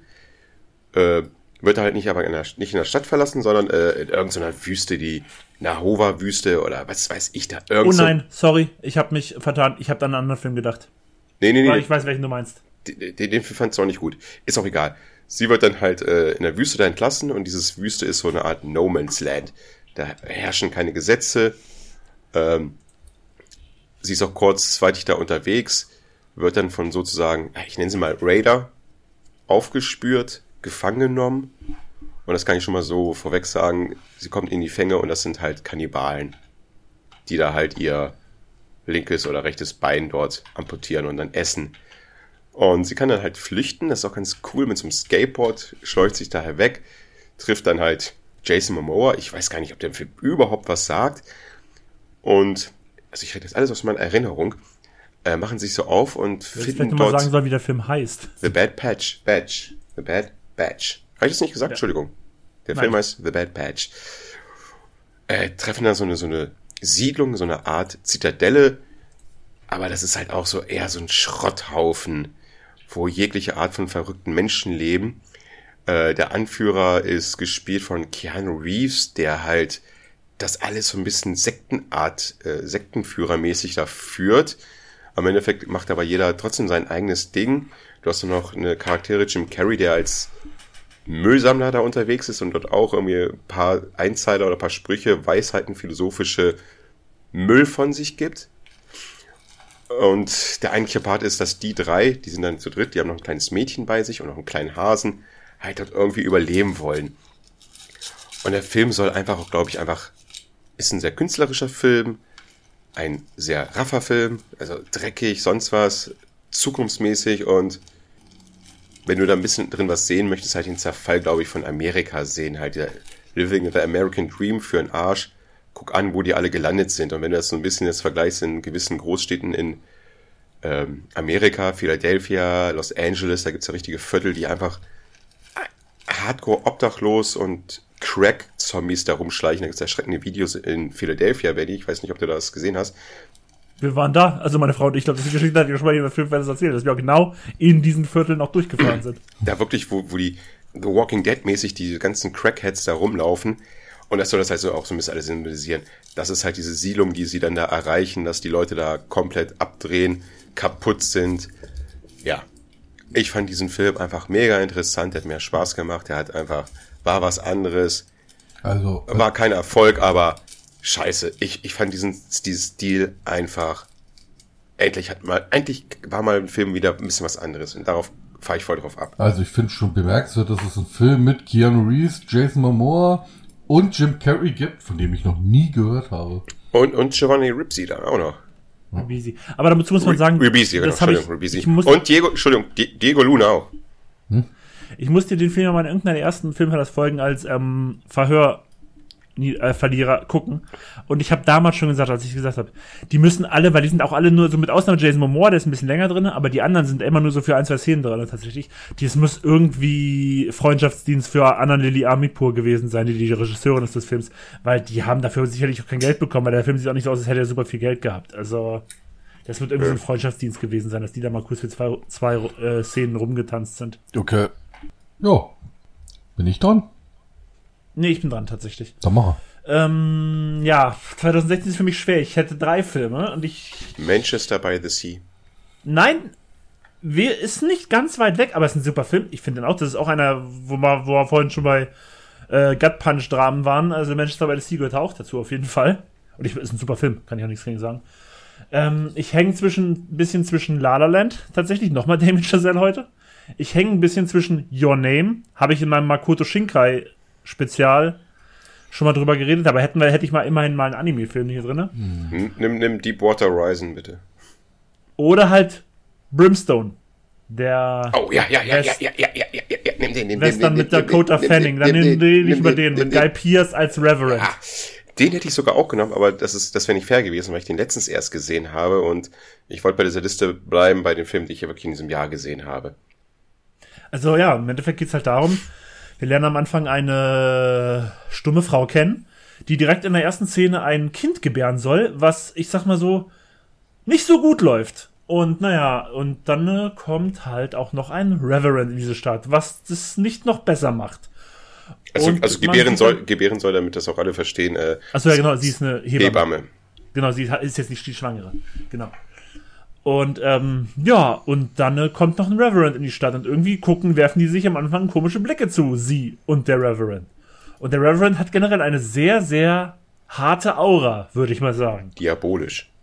Ja, diabolisch. Also wirklich, also ich sag's mal so, ich habe das schon mal gesagt, so, in Sachen Filmbösewichte ist der wirklich top. Also das ist, es gibt wenig Filmbösewichte, die so hart diabolisch sind wie Guy Pearce in Brimstone. Und es ist ein Film, der erzählt dann halt so ein bisschen die Geschichte von ähm, Dakota Fanning, die die Stumme spielt. Aber mittendrin haben wir auch noch so ein, zwei Rückblenden in erstmal ein etwas kürzer entfernte Vergangenheit, dann noch eine etwas weiter entfernte Vergangenheit, wo sie auch noch reden kann. Aber in der weiter entfernten Vergangenheit wird sie halt von einer Kinderdarstellerin gespielt. Und naja, das ist halt, es ist halt wirklich, ich habe ich hab das schon mal in irgendeiner Filmverlass vorher erwähnt, das ist ein absolut kompromissloser, also wirklich, wenn ich sage kompromissloser, dann meine ich das hier in dem Film auch, das ist super hart. Also es ist jetzt nicht, ich sage jetzt mal so, es sind jetzt nicht die super expliziten Szenen, also es ist jetzt nicht super gorig oder sowas, aber es ist trotzdem einfach nur super hart, wie ich es gerade schon meinte, diese Gebären-Szene, gerade eben, ähm, zum Start des Films. Allein die äh, zeigt schon ganz gut, worauf man sich hier in diesem Film einstellen kann. Und ähm, ja, das ist halt eigentlich, ich weiß noch, als, als Dennis in einer Folge mal über, wie hieß nochmal dieser Kannibalen-Western? Bone Tomahawk oder so. Genau, Bon Tomahawk. Wo du da damals ja angefangen hast, das ist überharter Western. Da habe ich dir damals ja gefragt, oh, du redest über Brimstone, weil ich jetzt über überharter Western erstmal sofort an Brimstone denken musste. Weil das ist einfach, ja, und das ist halt auch richtig Gut Punch und ich finde den spannend von der ersten bis zur letzten Minute. Ich finde den super. Ich, ich, ich, als ich den das erste Mal gesehen habe, ich war hart geflasht. Also ich, der Film hat mich sofort, boah, ich war richtig traurig, dass ich ihn irgendwie drei, vier Jahre, jetzt so 2020 oder so gesehen habe. Also schon ein paar Jahre, als er draußen war. Und das war auch wieder typisch Nachtprogramm, irgendwie Arte oder Dreisat oder so, wo ich ihn damals gesehen habe. Oder ich glaube, wo ich ihn sogar aufgenommen habe auf meinen Festplatten dann gesehen habe. Aber, also wirklich, das ist. Wenn, ich habe schon mal gesagt, ich habe absolutes Herz für Western immer noch, wenn sie richtig gut und kompromisslos gemacht werden. Ich mochte Old Henry letztes Jahr, ich mochte Born Tomahawk, ich mochte Brimstone. Also, also ein gut gemachter Western, der zieht bei mir immer und der ist knallhart und ich liebe den. Und Ich muss dazu was sagen. Entschuldigung, ich muss was, dazu was sagen. Zwei Sachen. Äh, spielt Jon Snow mit übrigens. ja, Kit Harington, das Äh, wollte ich gerade Einen sagen. der Der, der, in der einem der Film, erwähnten Rückblicke, genau. genau, der Film ist ist auch kein amerikanischer Film. Ich dachte, es wäre ein amerikanischer Film, aber äh, die Produktionsländer sind so, ne? äh, niederländisch Niederländer. und dazu noch kommt Deutschland, Belgien, Frankreich, also so eine Co-Europa-Produktion. Ja, Deutschland ist ja auch Carla Juri dabei, ne? Die deutsche Schauspielerin, die spielt ja auch in der einen Rückblende auch für einen Part mit. Genau, die Schauspielerin, die Feuchtgebiete da äh, gespielt hat. Genau. Ähm, was ich noch sagen möchte, Western-Film, das ist gar nicht mal so wichtig, dass dieser Film Western ist. Genau, ist auch nicht. Das ist nur dieses Setting so. Das hättest du auch in der Jetztzeit spielen lassen können. Äh, richtig. Ähm, weil ich habe immer gute Resonanzwert dazu. Weil ich habe den Film dann angefangen zu gucken, da kam wieder äh, Lea dann ins Wohnzimmer und dann, was guckst du da? Oh, es ist ein scheiß Western und sonst was. Ich so, ja, warte mal ab. Setz dich doch hin, guck den Film mit. Wenn er jetzt zu langweilig ist, steh auf und lass mich in Ruhe nach dem Motto. Ähm, weil ich den jetzt sehen möchte. Hallo Lea. Ähm, und dann ist sie dann auch sitzen geblieben, weil sie halt die Geschichte von Dakota Fanning so interessant findet. Oder fand. Das hat sie gleich gemerkt, es ist passiert. Und dann hat sie den Film, glaube ich, gar nicht als Western gesehen, weil ich werde mit der Frau niemals einen Western sehen können, weil sie diese Genre absolut langweilig findet. Ähm, ja, und es kommt halt auf, der Film dauert auch, glaube ich, lange, ja doch 150 Ja, Minuten. Ja. Aber dadurch, dass er in drei Teile eingeteilt ist, nee, vier, ja, in vier, so ein bisschen Taran, Quentin Tarantino-mäßig so, dann hat man immer so eine Art Pause. Man atmet kurz durch und dann sagt man sich, okay, was passiert jetzt? Also wirklich, der Film, der hat mir sowas von gut gefallen. Er ist unangeblich, also der ist wirklich brutal in seinen Szenen, wie die äh, mit ihren, mit den Frauen umgehen. Und die Geschichte von ihr ist interessant und ja. Die Gewalt ist auch noch so realitätsnah. Das macht die Sache auch noch so pervers. Genau, das ist nicht so eine abstrakte Gewalt. Das ist jetzt kein Blutfontänen oder sonst was. Das ist so eine, es ist eine richtig harte, unangenehme und eine Gewalt, wo du denkst so, ja, das war sicherlich bei einigen so. Also das ist jetzt nicht total abwegiges so. Und dieses typische, okay, da nimmt der Film, besonders im ersten Kapitel war das so, sie ist die Hebamme, in der Kirche ist ja dann dieses äh, äh, Sache, wo die Geburt halt mit dem Tod des Säuglings äh, endet und der Pfarrer kommt an und sagt, ja klar, ist doch ein Zeichen des Gottes und ja, aber dann geht der Film ja Gott sei Dank, macht diese Zeitsprünge dann wieder zurück und erzählt die Geschichte und jedes Kapitel steht für sich und ich finde die Bordellszenen übrigens auch sehr heftig. Das Bordellkapitel. Ja, sind sie auch. Wie der Boss halt mit seinen Angestellten, Angestellten da umgeht. Jo. Meine Fresse, ey. Super Film. Danke, dass du mich reingebracht hast. Dann kommen wir zu mir, oder? Ja, das ist richtig. Jetzt kommen wir zu dem Film, einen Film, einen meiner absoluten Lieblingsfilme. Den möchte ich jetzt wirklich reinnehmen. Also, Benny weiß warte, warte, warte, warte, warte, warte, warte. Wir reden endlich mal über den Star Wars Film. Was? Rock One? Nein. Oh, schade, dachte ich. Warte, warte, warte, warte, warte, warte, warte, warte, warte, warte. Ach so, natürlich. Ich weiß natürlich, worüber ja, du redest. Du redest über ein absolutes Meisterwerk. Über ein absolutes Meisterwerk redest du. Das muss Dennis doch rausfinden. Das ist wirklich ein absolutes Meisterwerk. Ein überraschender. Aber ich, aber ich glaube, Dennis hat den nicht gesehen, glaube ich. Das ist eine Schande. Du, du musst mir nur Genre nennen, bitte. Zombie. Zombie? Schon wieder Zombie-Film? Ich habe richtig viele Zombie-Filme. nee, hau einfach mal raus. Es ist ein südkoreanischer Film und zwar es ist Train to Busan. Ach so. Und da möchte ich kurz einhaken, da stimme ich dir zu, absolutes Zombie-Meisterwerk. Es ist, das, es ist der, so hätten, hätte, hätte ich mir World War Z gewünscht. Ich war ja ein Riesenfan von dem Buch von Operation Zombie. So hätte ich ihn mir gewünscht. Er ist einfach perfekt. Also man kann diesen Film, es ist ein Road-Movie quasi auf Schienen. Es, es ist einfach. Das ist doch kein Road-Movie, Digga. Alter. Es ist, ja, was soll ich, es ist ein Train-Movie. Das ist ein Roadmovie so gesehen. Es ist. Nenn's doch einfach Zombie-Film, Alter. Ja, Mach doch nicht mehr draus. Doch. Du hast diesen Film nicht gesehen. Du hast diesen Film nicht gesehen. Er ist. Doch, habe ich. Es ist ein Drama. Doch, stopp, stopp, stopp. Ich habe ihn gesehen. Und du findest den scheiße? Ich sag mal so, dadurch, dass er so gehypt war, habe ich einfach, warte, ich habe den den Trailer ein, äh, mehr erwartet. Was willst du da noch mehr erwarten? Also, das ist wirklich ein Meisterwerk. Also, das kann man nicht mehr, das kann man echt nicht mehr toppen. Wirklich, es ist ein Drama, man fühlt da mit. Ich bin mir immer noch nicht sicher, ob er, ob er einen Sohn oder eine Tochter hatte, das weiß ich bis heute nicht, aber es war einfach fantastisch, dieser Film. Er ist voller Action, er ist voller nachvollziehbarer äh, Gedanken, die die haben. Es ist einfach ein super Film. Es sind super geile Schauspieler. Ich muss unbedingt die Fortsetzung gucken, die habe ich leider noch nicht gesehen. Ich habe den äh, Peninsula ja, als Prequel gesehen. Peninsula, Ach so, diese, dieses Blablabla Station, ne? Ja, das. Nee, das ist hier die Animal. Genau, das ist das Prequel. Das ist Soul Station. Genau, es gibt noch eine Fortsetzung, aber die hat andere Schauspieler, aber in derselben Welt, heißt Peninsula, also Halbinsel. Spielt vier Jahre später, habe ich gerade gelesen gehabt. Und äh, den muss ich mir unbedingt noch anschauen. Der hat auch sehr gute Kritiken gekriegt, habe ich gelesen. Also der ist bestimmt auch noch ganz geil, weil dieser Film ist einfach fantastisch. Kann man echt nicht mehr viel zu sagen. Der hat das richtige Maß an Blut, er hat das also an Gore, er hat das richtige Maß an Action, Spannung, Wendung. Ich liebe diesen Film. Ein ich, ich, ich, ich kann mich an eine Szene erinnern, ich bin der Meinung, die fand ich irgendwie so ein bisschen unlogisch oder dumm, wo sie da, ähm, ins, ja, da geht's wieder in so einen, einen Kampf um eine Tür. Diese Zuhaltung. Ich glaube, es ist nicht Zombie gegen Zombie, sondern äh, noch heilbare, heilbare und die anderen sind den Zombies näher und dann sagen genau. die, die Tür auf und ja, ja, wollen ja. es nicht machen und so. Genau. Ja, ja das, also wie gesagt, es gibt ich, bin, ich bin von dem Film nicht so begeistert wie du, wie man halt merkt, aber es kann sein, dass ich einfach mit so viel Erwartung den Film angefangen habe zu gucken und dann habe ich mir gedacht, es ist ein guter Zombie-Film, aber es ist nicht das Meisterwerk, wo ich mir sage, oh, was für ein geiler, geiler Zombie-Film. Also, ich muss wirklich sagen, das ist die Nummer eins meiner Zombie-Filme, deswegen ist er auch unter meiner Top-Liste mit drin da musste der auch rein. Also der hat mich sehr, also ich habe nicht viel erwartet, weil ich südkoreanische oder allgemein asiatische Filme nicht so sehr mag. Das was Benny am besten, dass es da wirklich nur einen kleinen Teil gibt von Filmen, die ich mag. Bin ich jetzt gleich wieder mit dem nächsten dran, oder? Richtig, 2017. Oh, das ist ein, auch ein beeindruckender Film, würde ich mal sagen. Da kommt ihr nie drauf. Australischer Film. Warte, Warte, warte, Australische, warte. Australische Filme kann ich. Welchem Jahr sind wir jetzt? 17. Ich gebe extra nicht ein australisch. Ich gucke erstmal so. Er ist sehr beeindruckend und bleibt im Kopf drin, ist aber kein Film im klassischen Sinne, es ist ein Dokumentarfilm. Nee, ich glaube, dann weiß ich nicht, worüber du redest. Es ist Dominion.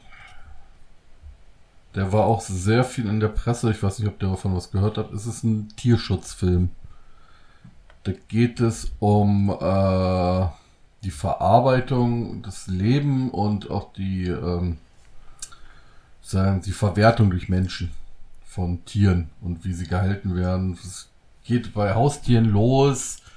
Du hast verschiedene Hunde oder sowas oder Wildtiere mit drin und ist dieser Film wirklich erschreckend.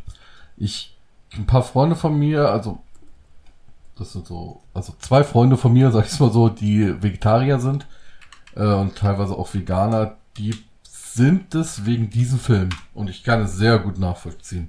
Wirklich, ist, der ist wirklich sehr erschreckend. Also, wenn man, man muss wirklich schon, äh, hart beseitigt sein, diesen Film zu gucken sich dabei einen Burger runterzuziehen, weil der ist wirklich sehr, sehr, sehr eingängig.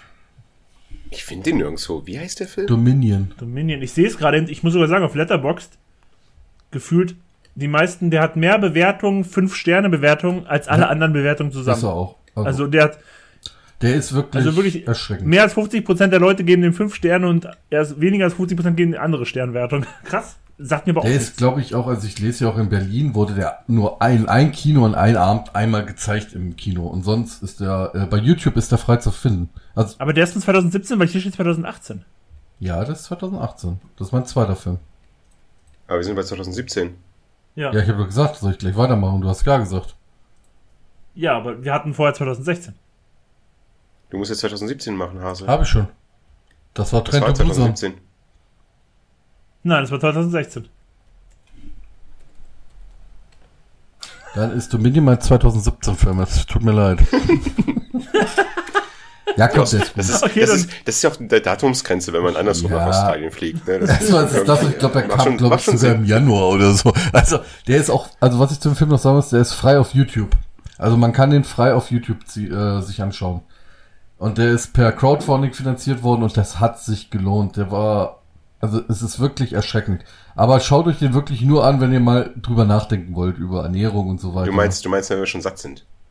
Ja, und wenn ihr dann keine Grillparty die nächsten Tage vorhabt oder so, weil er ist wirklich, der geht gar nicht mal so auf diese, äh, guckt euch das an, wie elend die sind, sondern es, es ist wirklich, da will man eigentlich gar nicht mehr mitmachen dann bei der ganzen Sache. Wir leben in der Stadt, wir machen keine Grillpartys. Ja, ich schon. Hm? Ja, Aber es ist schon ein paar Jahre her, dass ich den Film geguckt habe. okay. Du machst immer noch Grillpartys, also hast du nicht gezogen. Doch, ein paar, es hat tatsächlich eine Zeit lang gezogen. Ich muss es wirklich sagen, eine Zeit lang hat es funktioniert bei mir und das länger als man denkt.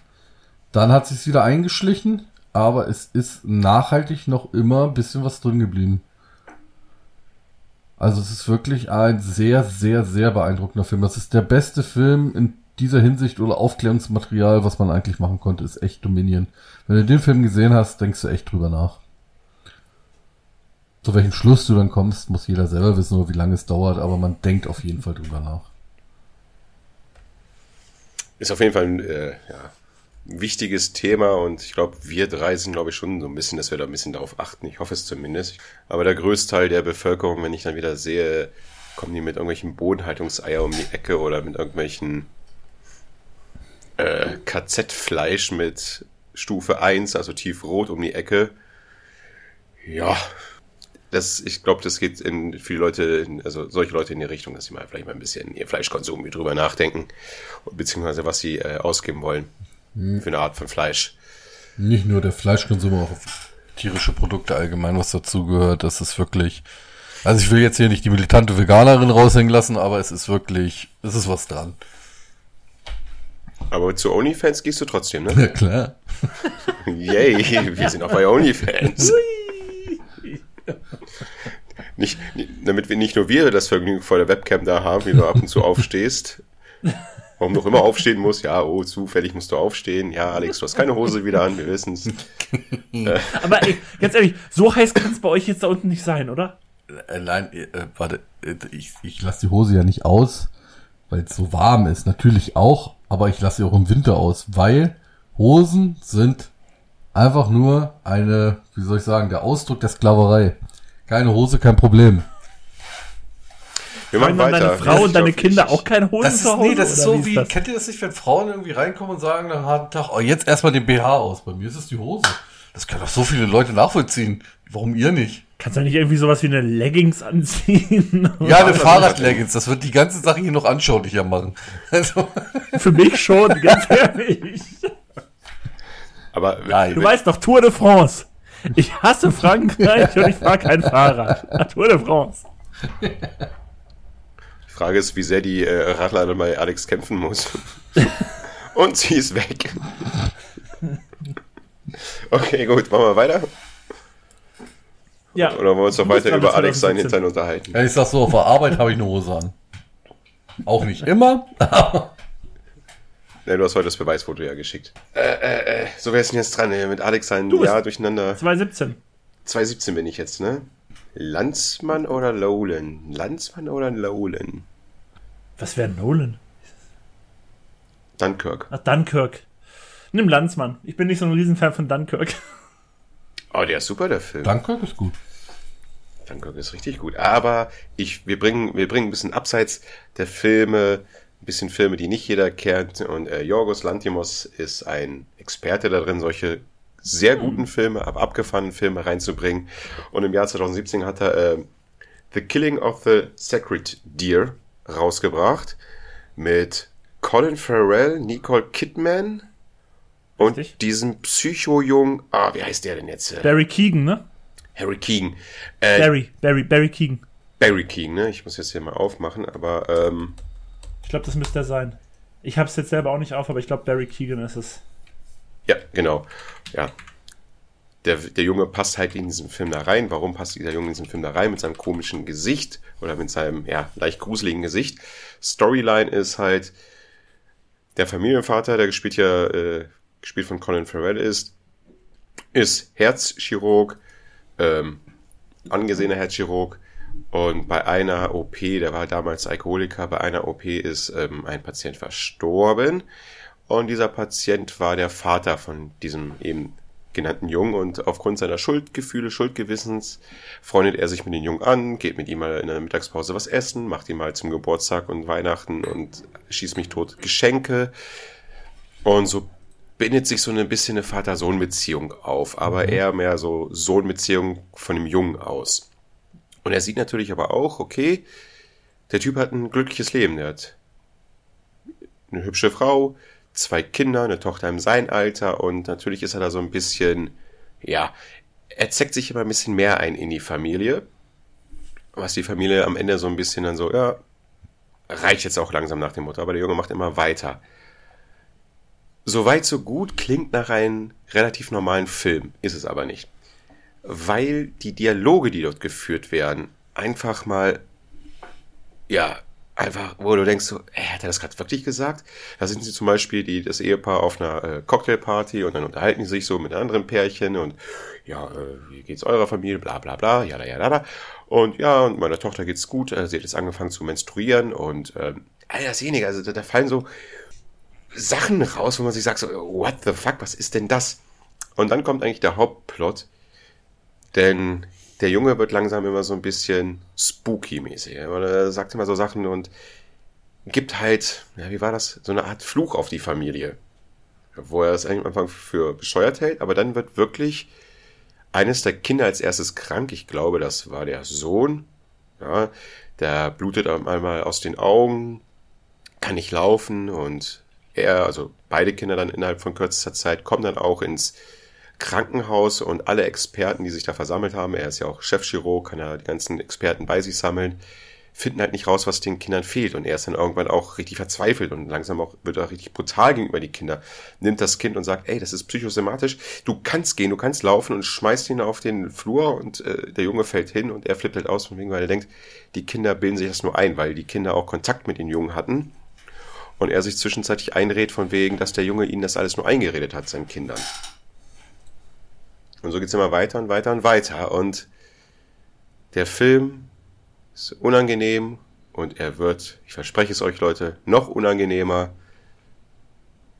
Und was man noch sagen kann, dieser Film arbeitet wahrhaftig nicht mit dem Schema F in Sachen normalen Filmen.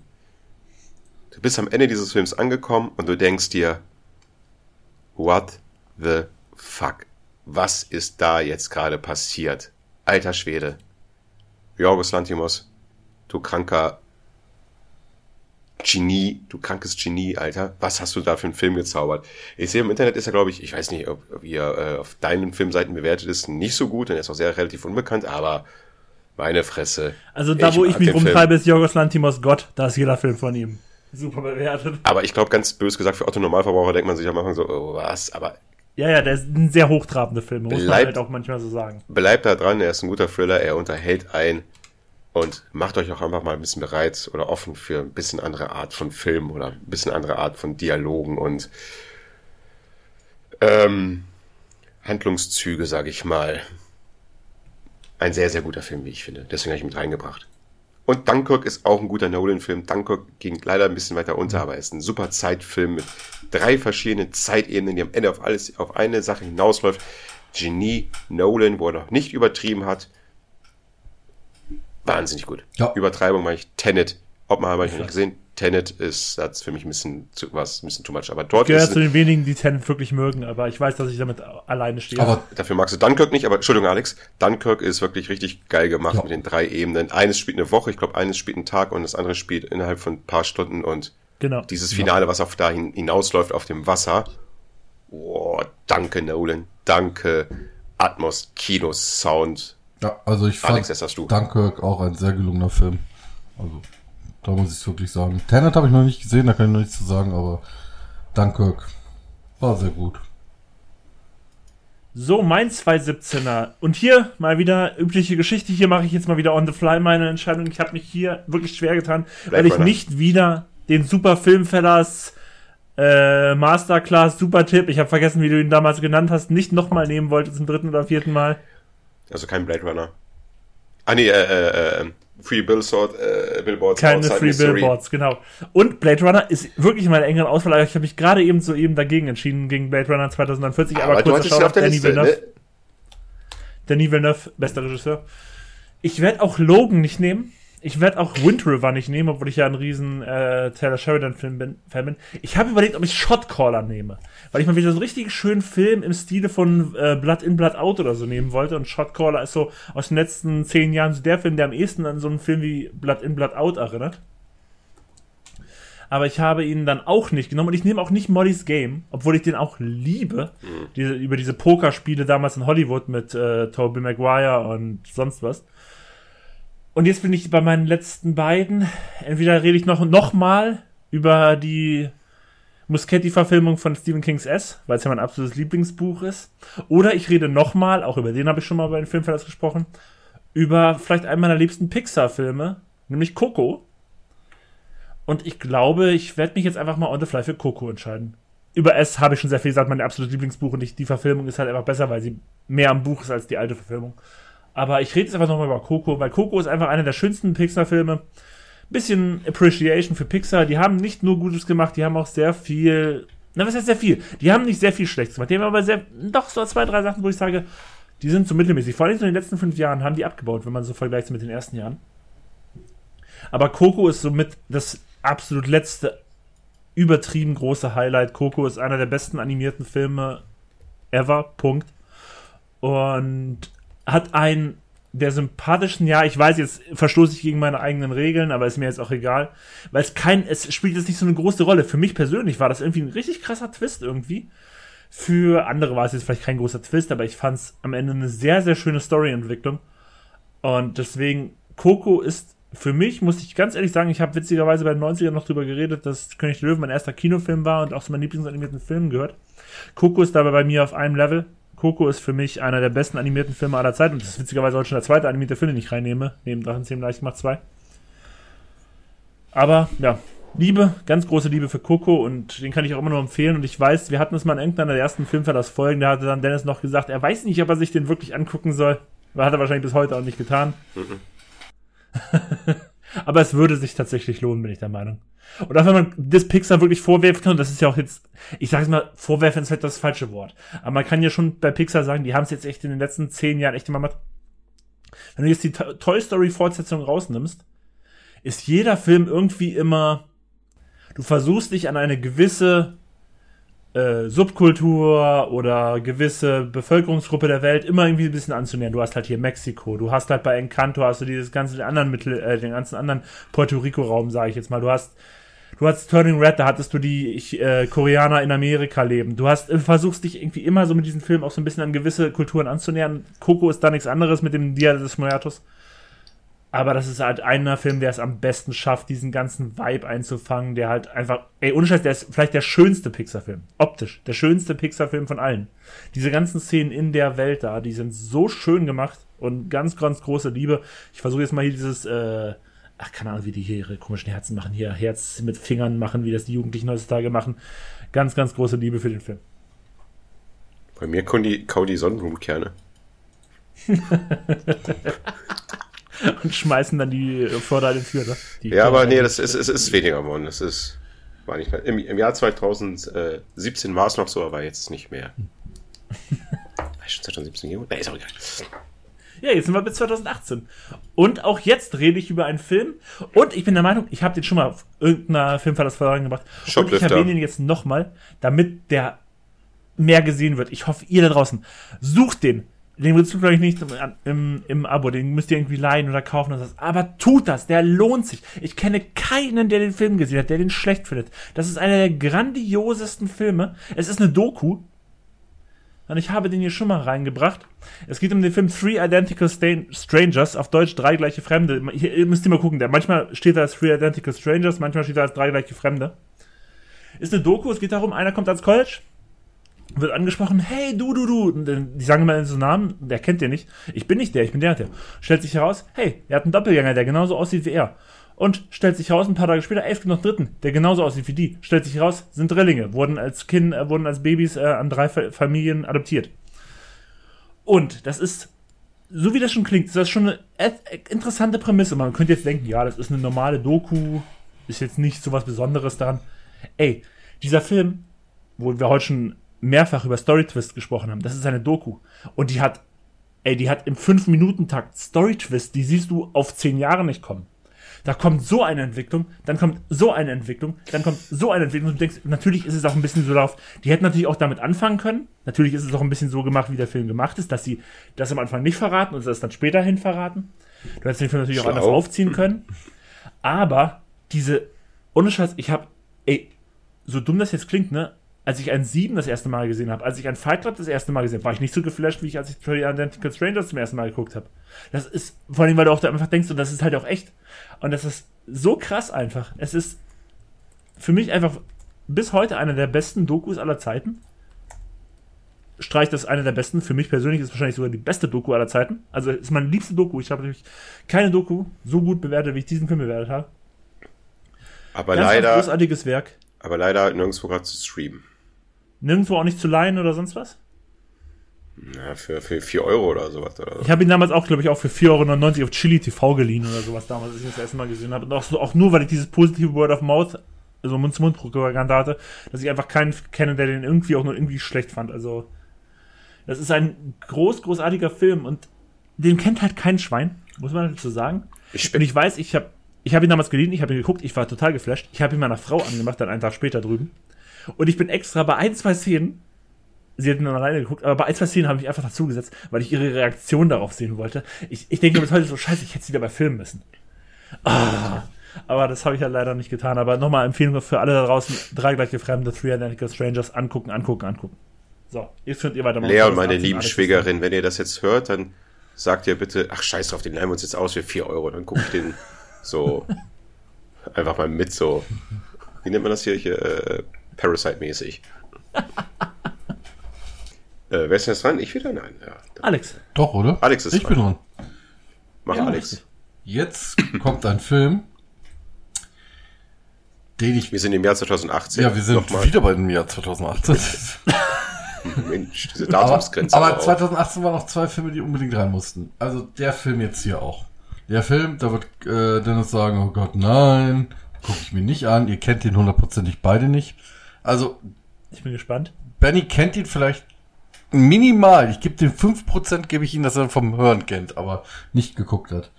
Aber er muss ihn sehen. Der Film heißt The Night Eats the World.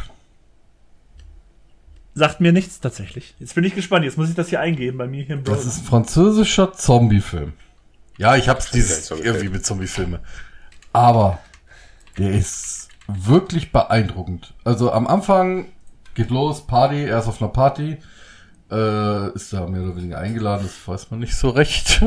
er sitzt, da will da mit der, ähm, äh, also der Gastgeberin reden und ist dann in so einem Raum drin und guckt sich so die Sachen an. Sie sagt, sie kommt gleich zu ihm, äh, er setzt sich halt hin, hat einen harten Tag gehabt und pennt ein. Schläft einfach im Nachbarraum ein. Dann macht er die Tür auf und da ist nur noch Chaos. Überall. Zombie-Apokalypse. Klingt nach einer bekannten Party, bei der wir mal beide anwesend Ja, waren. genau so ähnlich. Zombie-Apokalypse ist ausgebrochen. Er kann sich in der Wohnung, das spielt in Paris, da sind die Wohnungen ja so loftmäßig größer und sowas, ne? Er kann sich in der Wohnung noch einschließen. Kriegt durch den Fenster, durchs Fenster dann mit, wie das so verläuft ein bisschen. Kann später auch noch, hört auch zum Beispiel äh, einen Schuss und äh, unten der Boden platzt ein bisschen auf und dann kann er durchgucken und sieht, wie in der Wohnung unter sich Leute umgebracht haben, ne? Das läuft dann über, ich glaube, also er ist über ein Jahr in dieser Wohnung und man sieht in die ganzen Zeiten, wie er, wie er da überlebt, wie er sich auch zu anderen Wohnungen durchkämpft, wo er dann Vorräte sammeln kann, vorsichtig wie möglich. Das Besondere an diesem Film ist, nehmen wir die Anfangssequenz, die 15 Minuten aus und das Ende. Äh, wo auch noch so ein kleiner Plot-Twist drin ist, ne? Das letzte Drittel vielleicht. Wird nichts in diesem Film gesprochen. Er ist ja alleine. Er führt nicht mehr Selbstgespräche oder so. Es wird nicht geredet. Du hörst die ganzen Geräusche, du hörst die ganzen Sachen, die passieren, aber es wird nicht geredet. Weil es nur über diesen einen Typen geht. Und das ist einfach super geil. Ja. Ich, ich gucke mir gerade den Trailer an. Ich sprich mich wieder an. Das ist ja so ein bisschen dieses typische Überlebens. Ist ja, glaube ich, jeder Zombie-Fan so Ja. Überlebensdings da. Aber dieses Eingesperrte, bisschen was von ähm, Hat auch Survival-Sachen. Ne? äh, äh, äh, hier Dingens, ja sag schon mal, im Kaufhaus. Dawn of Dawn the of the Dead. Dead. Dawn of the Dead. Genau, Dawn of the Dead mäßig. Aber vom Setting her, okay, weil es ein europäischer Film ist, 28 Days Later. Ja. Bloß, dass er nicht rausgeht. Es ist jetzt auch so, er, er hat trotzdem Zombie-Kontakt. Er, ja, er klar. hat Zombie-Kontakt, er hat dann auch so, so. so, so, so Dinger, dann äh, sieht man, wie er versucht zu überleben. Er versucht so ein bisschen was anzubauen und sowas, ne, weiter. Aber der ist echt, also, der ist echt gut. Der kommt nicht über diese Schwelle, dass ich sage, oh, was für ein fantastischer Film, aber der ist echt wirklich gut. Ja, das ist wieder mal ein Film, wo ich sage, okay, cool. Ganz super Knopf. Eineinhalb Stunden, ja, okay, ist in Ordnung. Besonders mit dieser Prämisse, dass nicht geredet wird, finde ich fantastisch. Ja, das war mein 2018er. Habe ich gleich die 19er oder? Nee, ich muss Nee. auf den 218 Genau. machen. Ah, Da tate ich mich schwer. Ich habe hier einen Film, den ich mega gut finde. Über den habe ich aber schon gesprochen, glaube ich. The House That Jack Built. Habe ich schon Ja, erwähnt? hattest du Hatte ich, ne? in der Ja, doch, Psycho-Thriller, doch, doch, oder? doch, doch, doch, doch. Ähm, hatte ich über Weiß gesprochen? Wir hatten irgendwann mal, ich weiß jetzt aber nicht mehr wann oder warum. Kann das sein, dass es in der Sneak-Folge war? Hast du der Sneak gesehen? Nee, ich glaube, das war es dann zuletzt gesehen oder so. Hm. Muss ich mal kurz überlegen, ob mir jetzt doch noch schnell ein Film einfällt, der ansonsten nehme ich einfach Wise, weil der Film hat mir doch dann eigentlich Spaß gemacht. Obwohl er seine Schwächen hat, da würde ich dazu noch kommen. Wie gesagt, das war das Jahr, wo ich mich am meisten irgendwie so, ja, hm, Probleme hatte. Weiß oder politisch oder The House That Jack Built? Ah, scheiße, ich bringe wieder The House That Jack Built wieder rein. Es ist lange her, die Leute können sich nicht an alles äh, äh, merken. Ein Film Ich von schon. Lars von Trier. Wir sind wieder fast im Jahr 2017. Äh, mäßig nach dem Level. Äh? Jetzt muss ich nochmal ganz kurz mal den Cast hier. So. Es geht halt um einen gewissen Protagonisten, Jack, gespielt von Matt Dillon, der halt so ein bisschen seine Geschichte erzählt. Es wird relativ klar, dass dieser Mann ein Serienkiller ist und er erzählt einer Stimme aus dem Off, ähm, Bruno Ganz, äh, by the way, von gewissen Vorfällen, also sprich seinen Sequenzen, noch nicht allen, sondern äh, wo er die Leute halt oder mehrere Leute umgebracht hat. Das sind, glaube ich, so an die vier oder fünf gewisse Vorfälle. Jedes Setting ist ein bisschen anders. Es ist nicht jedes Mal, dass er hingeht, mit einem Messer jemanden absticht oder sonst was, sondern dass er auf die mehr oder weniger brutale äh, Art und Weise halt den Menschen das Leben nimmt.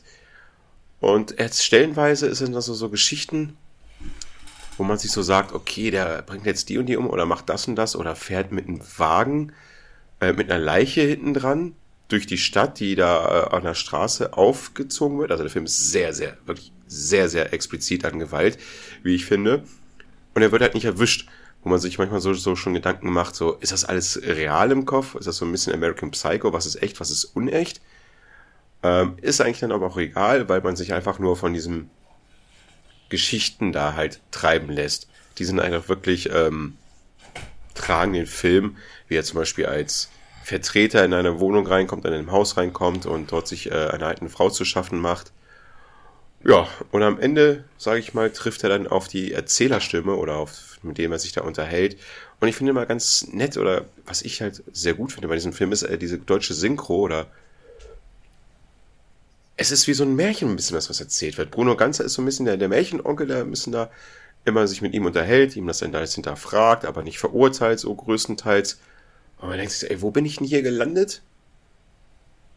Und was ist das eigentlich für eine Art von Film? Oder was will mir dieser Film eigentlich sagen? Aber ja, guck drauf, du bist in meinem Lars von Trier Film, da muss ich schon auf ein bisschen andere Sachen Art, äh, und Art und Weise zurechtfinden.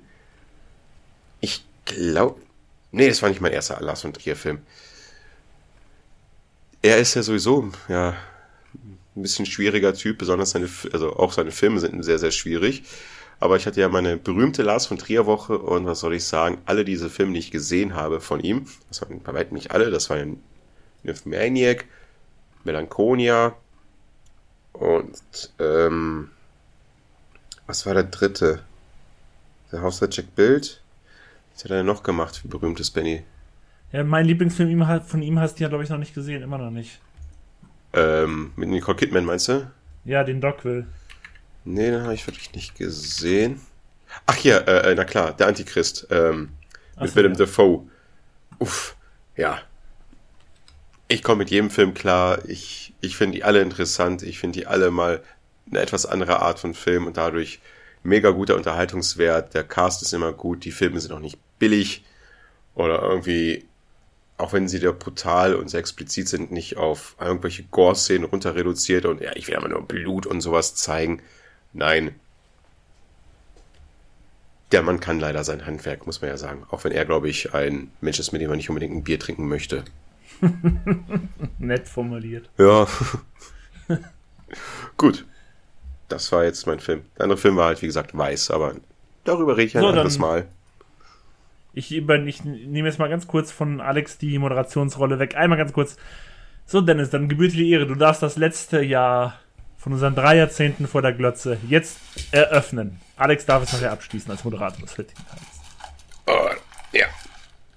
Da habe ich natürlich auch hin und her überlegt.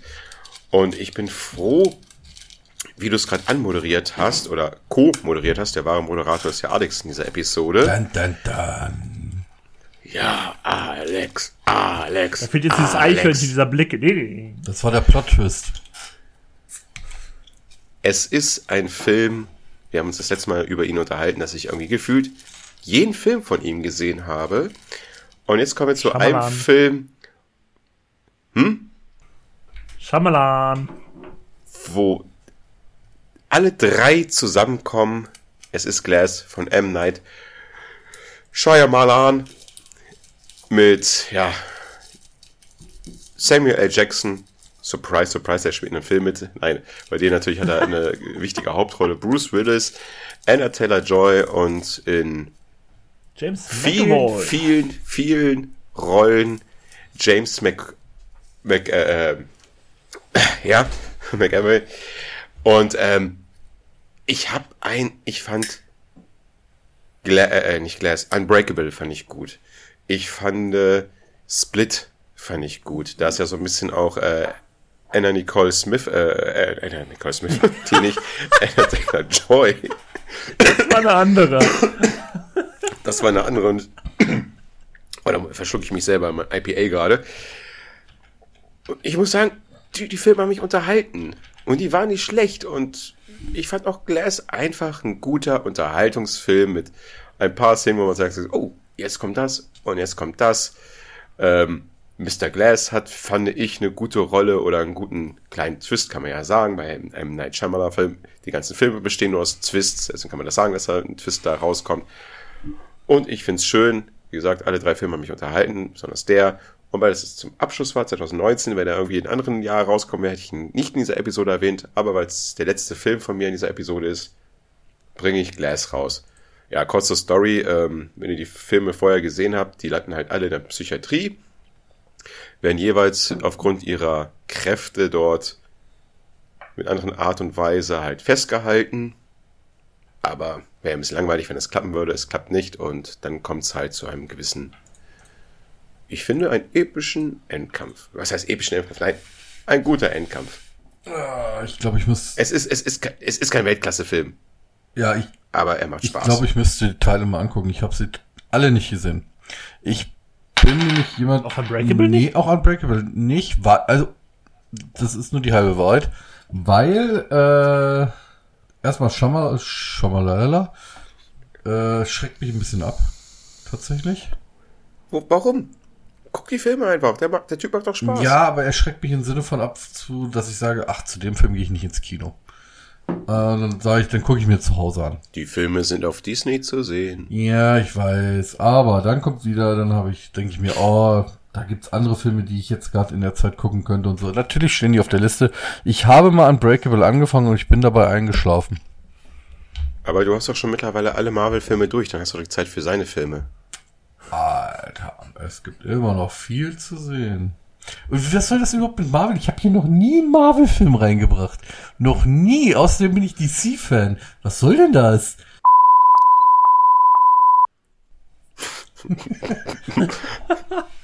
Hat er nicht gesagt, hat er nicht gesagt. Wie lange hast du auf diesen Vergleich Alter, gewartet? der, der steht hier an der Wand, seit wir angefangen haben. Endlich kann ich ihn bringen. Ich erwarte auch nicht spitzen Sachen oder sowas. Ich weiß noch, dass ich überlegt habe, mir diesen Film anzugucken. Denke ich mir, ah, der hat bestimmt coolen äh, Twist. Den will ich mir noch angucken. Und das war damals meine Ex-Frau, die ist gekommen hat, gesagt, oh, ich habe den Film gesehen. Weißt du was? Am Ende kommt da. Ich so, äh, wer? Ja, hier aus Unbreakable. Ich so, nein, jetzt komm, verarsch mich doch nicht. Das war bei äh, dem zweiten Teil da. Er ist schon interessant. Er ich- aber ich finde- mich schon aber an, aber Schamala. Aber ich finde gar nicht, dass es so ein großer Twist ist dabei, ähm, Split. Für mich der schlechteste Schamalan. Ja, es kann da nur eine Antwort geben. Also sorry, jeder, der was anderes sagt, nicht mehr Happening ist so schlimm wie der. Es kann nur eine Antwort geben, Da- weil es ein großartiges Source, Source Material, also Material äh, zum, zum, zum, zur Lachnummer gemacht hat. Und das kann dann The Last Airbender sein. Punkt. Der was? Okay, den habe ich nicht gesehen. Welchen Film? Na hier, ähm, The Last Airbender. Wie heißt denn auf Deutsch? Avatar, die Avatar, Serie. ja. Den habe ich nicht gesehen. Für Ich mich. liebe die Serie. Die Serie ist großartig. Ach, die ach, aber der ach, Film die ist halt das von- größte Schlimm. Ja, Ank, die Linie, Ank, da. Avatar. Also wie gesagt, mein schl schlimmster äh, Night. Shyamalan-Film ist halt äh, The Happening. Meiner ist Science. Der ist noch schlimmer als Zeppelin.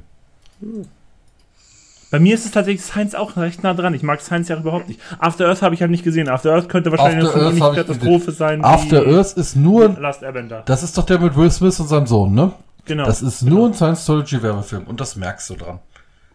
Das ist nur, oh, guck mal, wir haben Will Smith und guck mal, was der alles kann und wie schön das hier ist. Und Der Sohn macht gar nichts mehr nach Karate Kid, ne? hat der Sohn so Der ist raus, ne? Ich glaube, Last ähm, hier, After Earth kam sogar noch nach Karate Kid. Ich glaube, nachdem hat er nichts mehr gemacht. ja, Nach After Recht. Zu Recht. Ich glaube, der rappt. Der hat doch gerappt noch ein paar Jahre lang, aber. Boah. Habe ich jetzt Hat nicht er nicht ihm sich gehört. als Philosoph noch betätigt irgendwie? Naja. Dann ist Benny dran. Ja, ich mit meinem letzten für heute. Und ich stehe zwischen. Also, ich habe. Wir haben über Klaus schon mal geredet. Klaus hätte es auch verdient. Ich nehme Klaus jetzt aber nicht rein. Ich nehme auch Jojo Rabbit nicht rein, weil ich habe ja auch Oh, schon da hätte ich viel drauf über Jojo getippt. Rabbit geredet. Ja. Ich stehe jetzt zwischen zwei Filmen. Also einem, der richtig, richtig unbekannt ist, der ein bisschen Aufmerksamkeit Ich- ich hab- verdient hätte. Ich habe einen Film von dir aufgeschrieben, Benny. The Peanut das wäre The Butterfly. Assistant. ist es nicht hier The Peanut äh, Butterfly? Äh, Peanut. Äh, Peanut Butter Falcon, ja, der ist auch aus dem Jahr. Den werde ich aber nicht erwähnen, nein. Großartiger Film, erwähnt, äh, gute Rolle von Shia LaBeouf tatsächlich. Und von deiner geliebten, wie heißt die nochmal? ich habe den Film nicht gesehen. Ich weiß nur, dass er existiert. Dakota, Dakota Johnson. Aha. So, ähm, ähm, aber ich, ich bin noch ein bisschen zwiegespalten zwischen The Assistant und einfach der zehntausendsten Verfilmung von Little Women. Nimm doch der schwarze Diamant. Ich mochte den aber nicht so sehr. Oh, einmal kurz Liebe an The Assistant. The Assistant ist der bessere Film als She Said, wo es auch The Assistant, aber spricht es nicht aus, dass es um Harvey Weinstein geht. Aber The Assistant ist viel, viel eindrücklicher als Said zum Beispiel. Aber nur mal kurz erwähnt, aber ich gehe auf Little Women, auch ich weiß, es ist die zehntausendste Verfilmung der Geschichte. Wir alle haben als, als Kinder auf RTL 2 diese Serie, diese Anime-Serie geguckt. Ich vergesse jedes Mal, wie die heißt. Eine nette Familie, eine sonst was Familie. Mit diesem Intro, wo der Vater gleich mal in der ersten Szene das äh, kleine Mädchen auf dem Arsch haut. Heutzutage kannst du dir das nicht mehr vorstellen. Ach so. Ja. Ich habe vergessen, wie die Serie in Deutschland hieß. Mann, wie hieß sie denn? Hast du mir mal die Trailer geschickt. Little Women Anime-Serie. Wie hießen die in Deutschen? Ich stehe auf dem Schlauch. Eine fröhliche Familie, lief damals auf RTL 2, habe ich jeden Tag geguckt damals. Und auf jeden Fall Little Women ist die Verfilmung davon, die gefühlte 300. Film. Es gibt mich gefühlt seit 1910 alle fünf Jahre eine Verfilmung davon, mindestens. Und das ist die Verfilmung von 2019. Passt ja zum jetzigen Zeitpunkt von Greta Gerwig, die jetzt zuletzt den erfolgreichsten Film dieses Jahr gemacht hat mit Barbie. Ja, ist mit Saoirse Ronan, mit Florence Pugh, mit Emma Watson, mit Laura Dern, mit Timothy Chalamet, mit Meryl Streep, so im Endeffekt so vor allen Dingen alle großen weiblichen Schauspieler der letzten fünf Jahre plus Timothy Chalamet, dem größten aufstrebenden jungen, äh, männlichen Schauspieler der letzten Jahre. Und ja, es ist halt, wie gesagt, es ist halt eine äh, Romanverfilmung, es ist halt eine Klassikerverfilmung, es ist echt so ein historischer Roman über diese Familie, über diese vier ju jungen Schwestern, die halt da aufwachsen. Der Vater ist im ersten, nee, ist im nee, Sezessionskrieg heißt der Bürgerkrieg, der amerikanische, glaube ich. Ist ja jetzt auch egal. Ja, und es ist halt eine altbekannte Geschichte mit Joe, glaube ich, heißt er, die, die hier im Film gespielt wird. Joe March, Amy March, Mac March und Beth March. Wie gesagt, also ich kenne vor allen Dingen, also ich habe als Kind diese Zeichentrickserie, habe ich geliebt, muss ich ja ganz ehrlich sagen. Ich habe die wirklich gerne geguckt. Und aber diese Verfilmung, ich weiß, das war der beste Film, den ich im Jahr 2019 gesehen habe. Ist halt einfach so. Und das ist. Ja, es ist halt. Ich bin gar nicht so der große Greta Gerwig-Fan. Ich mochte zum Beispiel Francis H., den ja alle so lieben. Gar nicht so gerne. Und sie und ihr Mann da, Noah Baumbach, die machen ja immer nur so künstlerische Filme, wo man es ist merkwürdig jetzt zu sagen, nachdem sie Barbie gemacht hat, aber die beiden haben ja sowieso immer einen sehr, sehr Azi-Fazi-Anspruch. Aber ist doch normalerweise voll deins. Ja, ist es ja auch, total. Aber ich, ich tue mich trotzdem immer ein bisschen schwer mit Greta Gerwig tatsächlich. Aber in diesem Film nicht. Da bin ich komplett auf einer Wellenlinie. Das ist für mich eins der geilsten Werke der letzten Jahre. Es ist ganz, ganz großartig. Alle Schauspielerinnen und Schauspieler, Bob Odenkirk ist dann ja auch noch dabei, der kommt dann auch zurück. Und natürlich hier Chris Cooper. Auch Chris Cooper ist auch so ein, ein Held aus der zweiten Reihe, der immer gefühlt in jedem dritten Film als Nebendarsteller auftaucht. Und den, man, den kann man sich immer angucken. Chris Cooper ist ein super Schauspieler, der auch hier eine der besten Rollen in dem Film hat, muss man dazu sagen. Und deswegen, also Little Women von Greta Gerwig aus dem Jahr 2019, ganz, ganz große Liebe. Ich weiß, ich habe heute schon ein paar Herzen verteilt, hier verteile ich noch ein Herz. Ganz, ganz große Liebe für Little Women. Für die 300. Verfilmung desselben Stoffes. Aber es ist egal, man kann auch in der 300. Verfilmung desselben Stoffes noch was richtig Gutes bei rausholen. Und wie, wie meinst du James Norton, den Schauspieler, den du als Nebendarsteller immer gut findest, oder Nee, Chris, Chris Cooper. Cooper. Chris Cooper? Jo.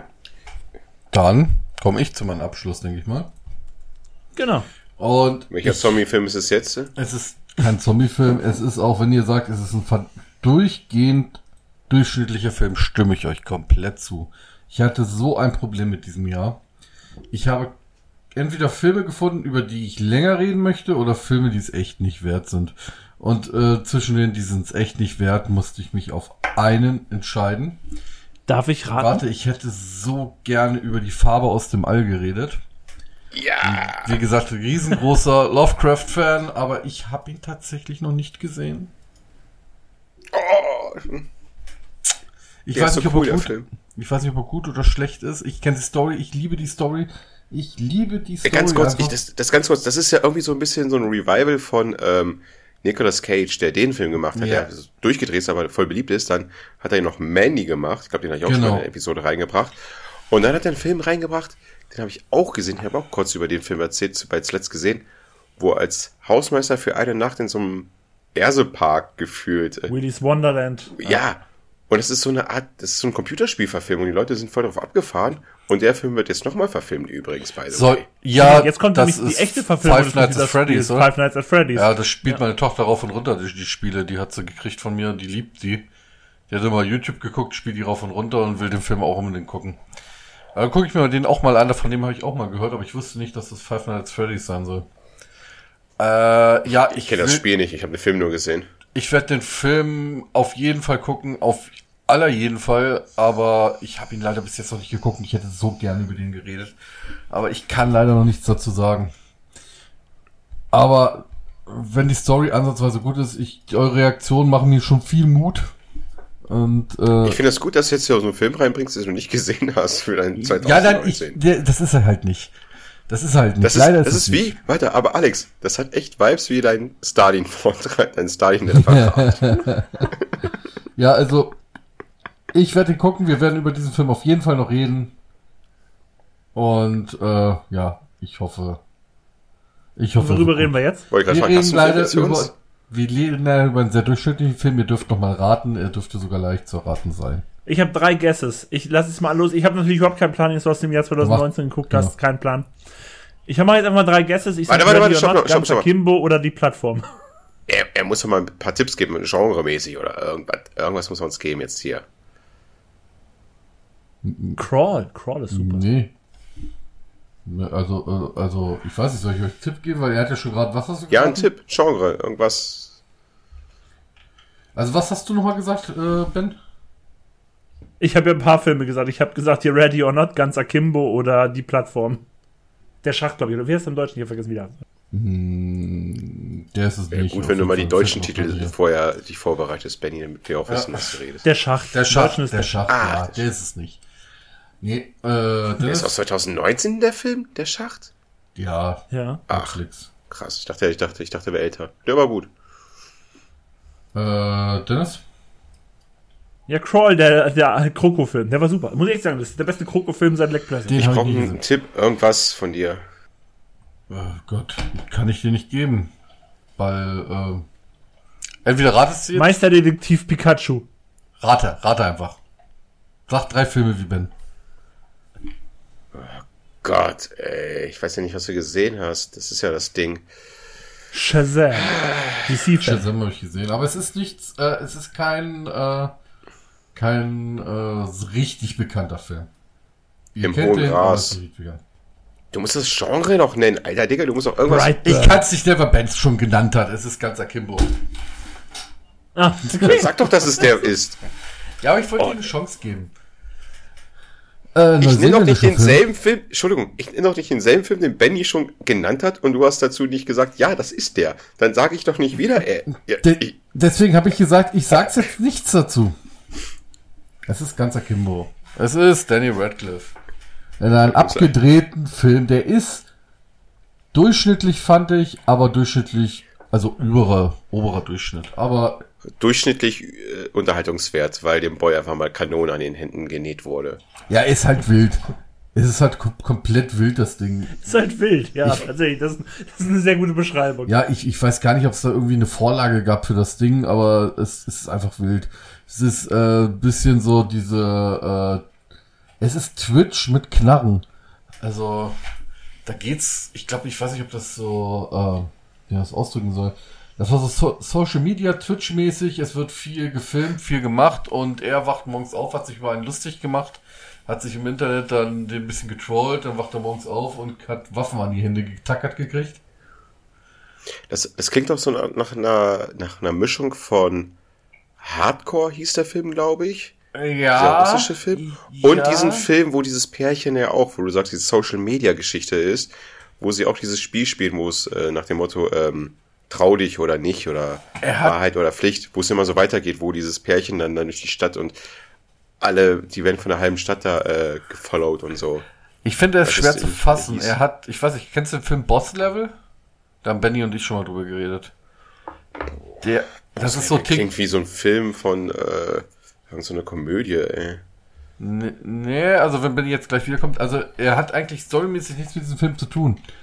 Also gut, dass du jetzt wieder da Ja, bist. sehr gut. Ich habe jetzt Dennis versucht zu erklären, so wie die Verrücktheit einzufangen ist dieses Films. Ich finde, Der musst du mir nicht, den, Zusch den Zuhörer Zuhörerinnen, ich, ich, ich weiß, wie der Film abgeht. Also von Verrücktheit finde ich, er ist vergleichbar mit dem Film Boss Level. Von der Story nicht, aber von der Verrücktheit, was da alles passiert.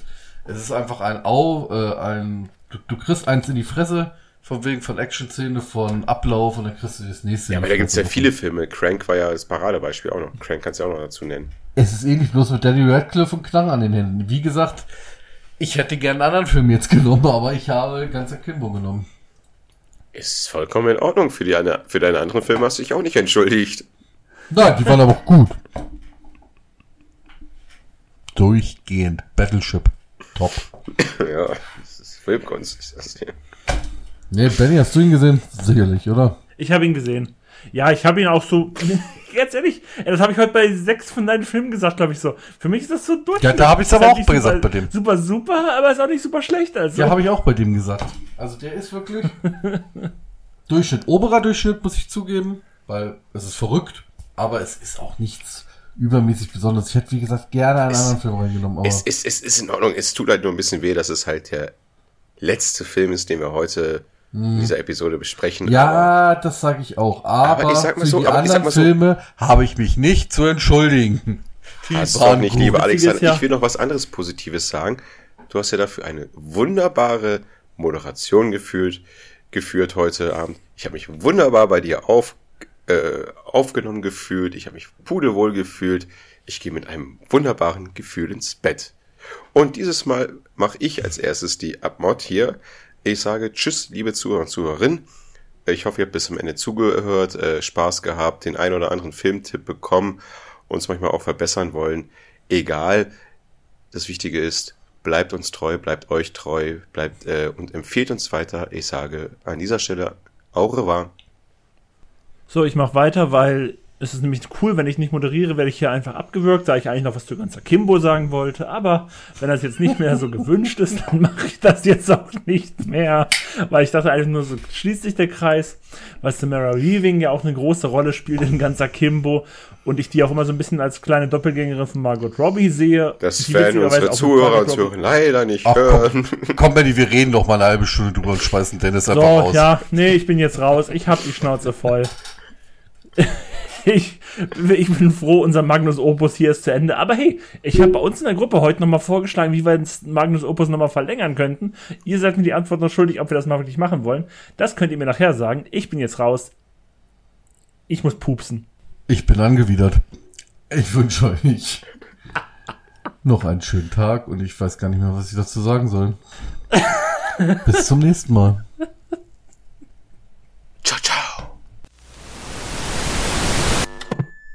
Filmfellers. Drei Jahrzehnte vor der Glotze.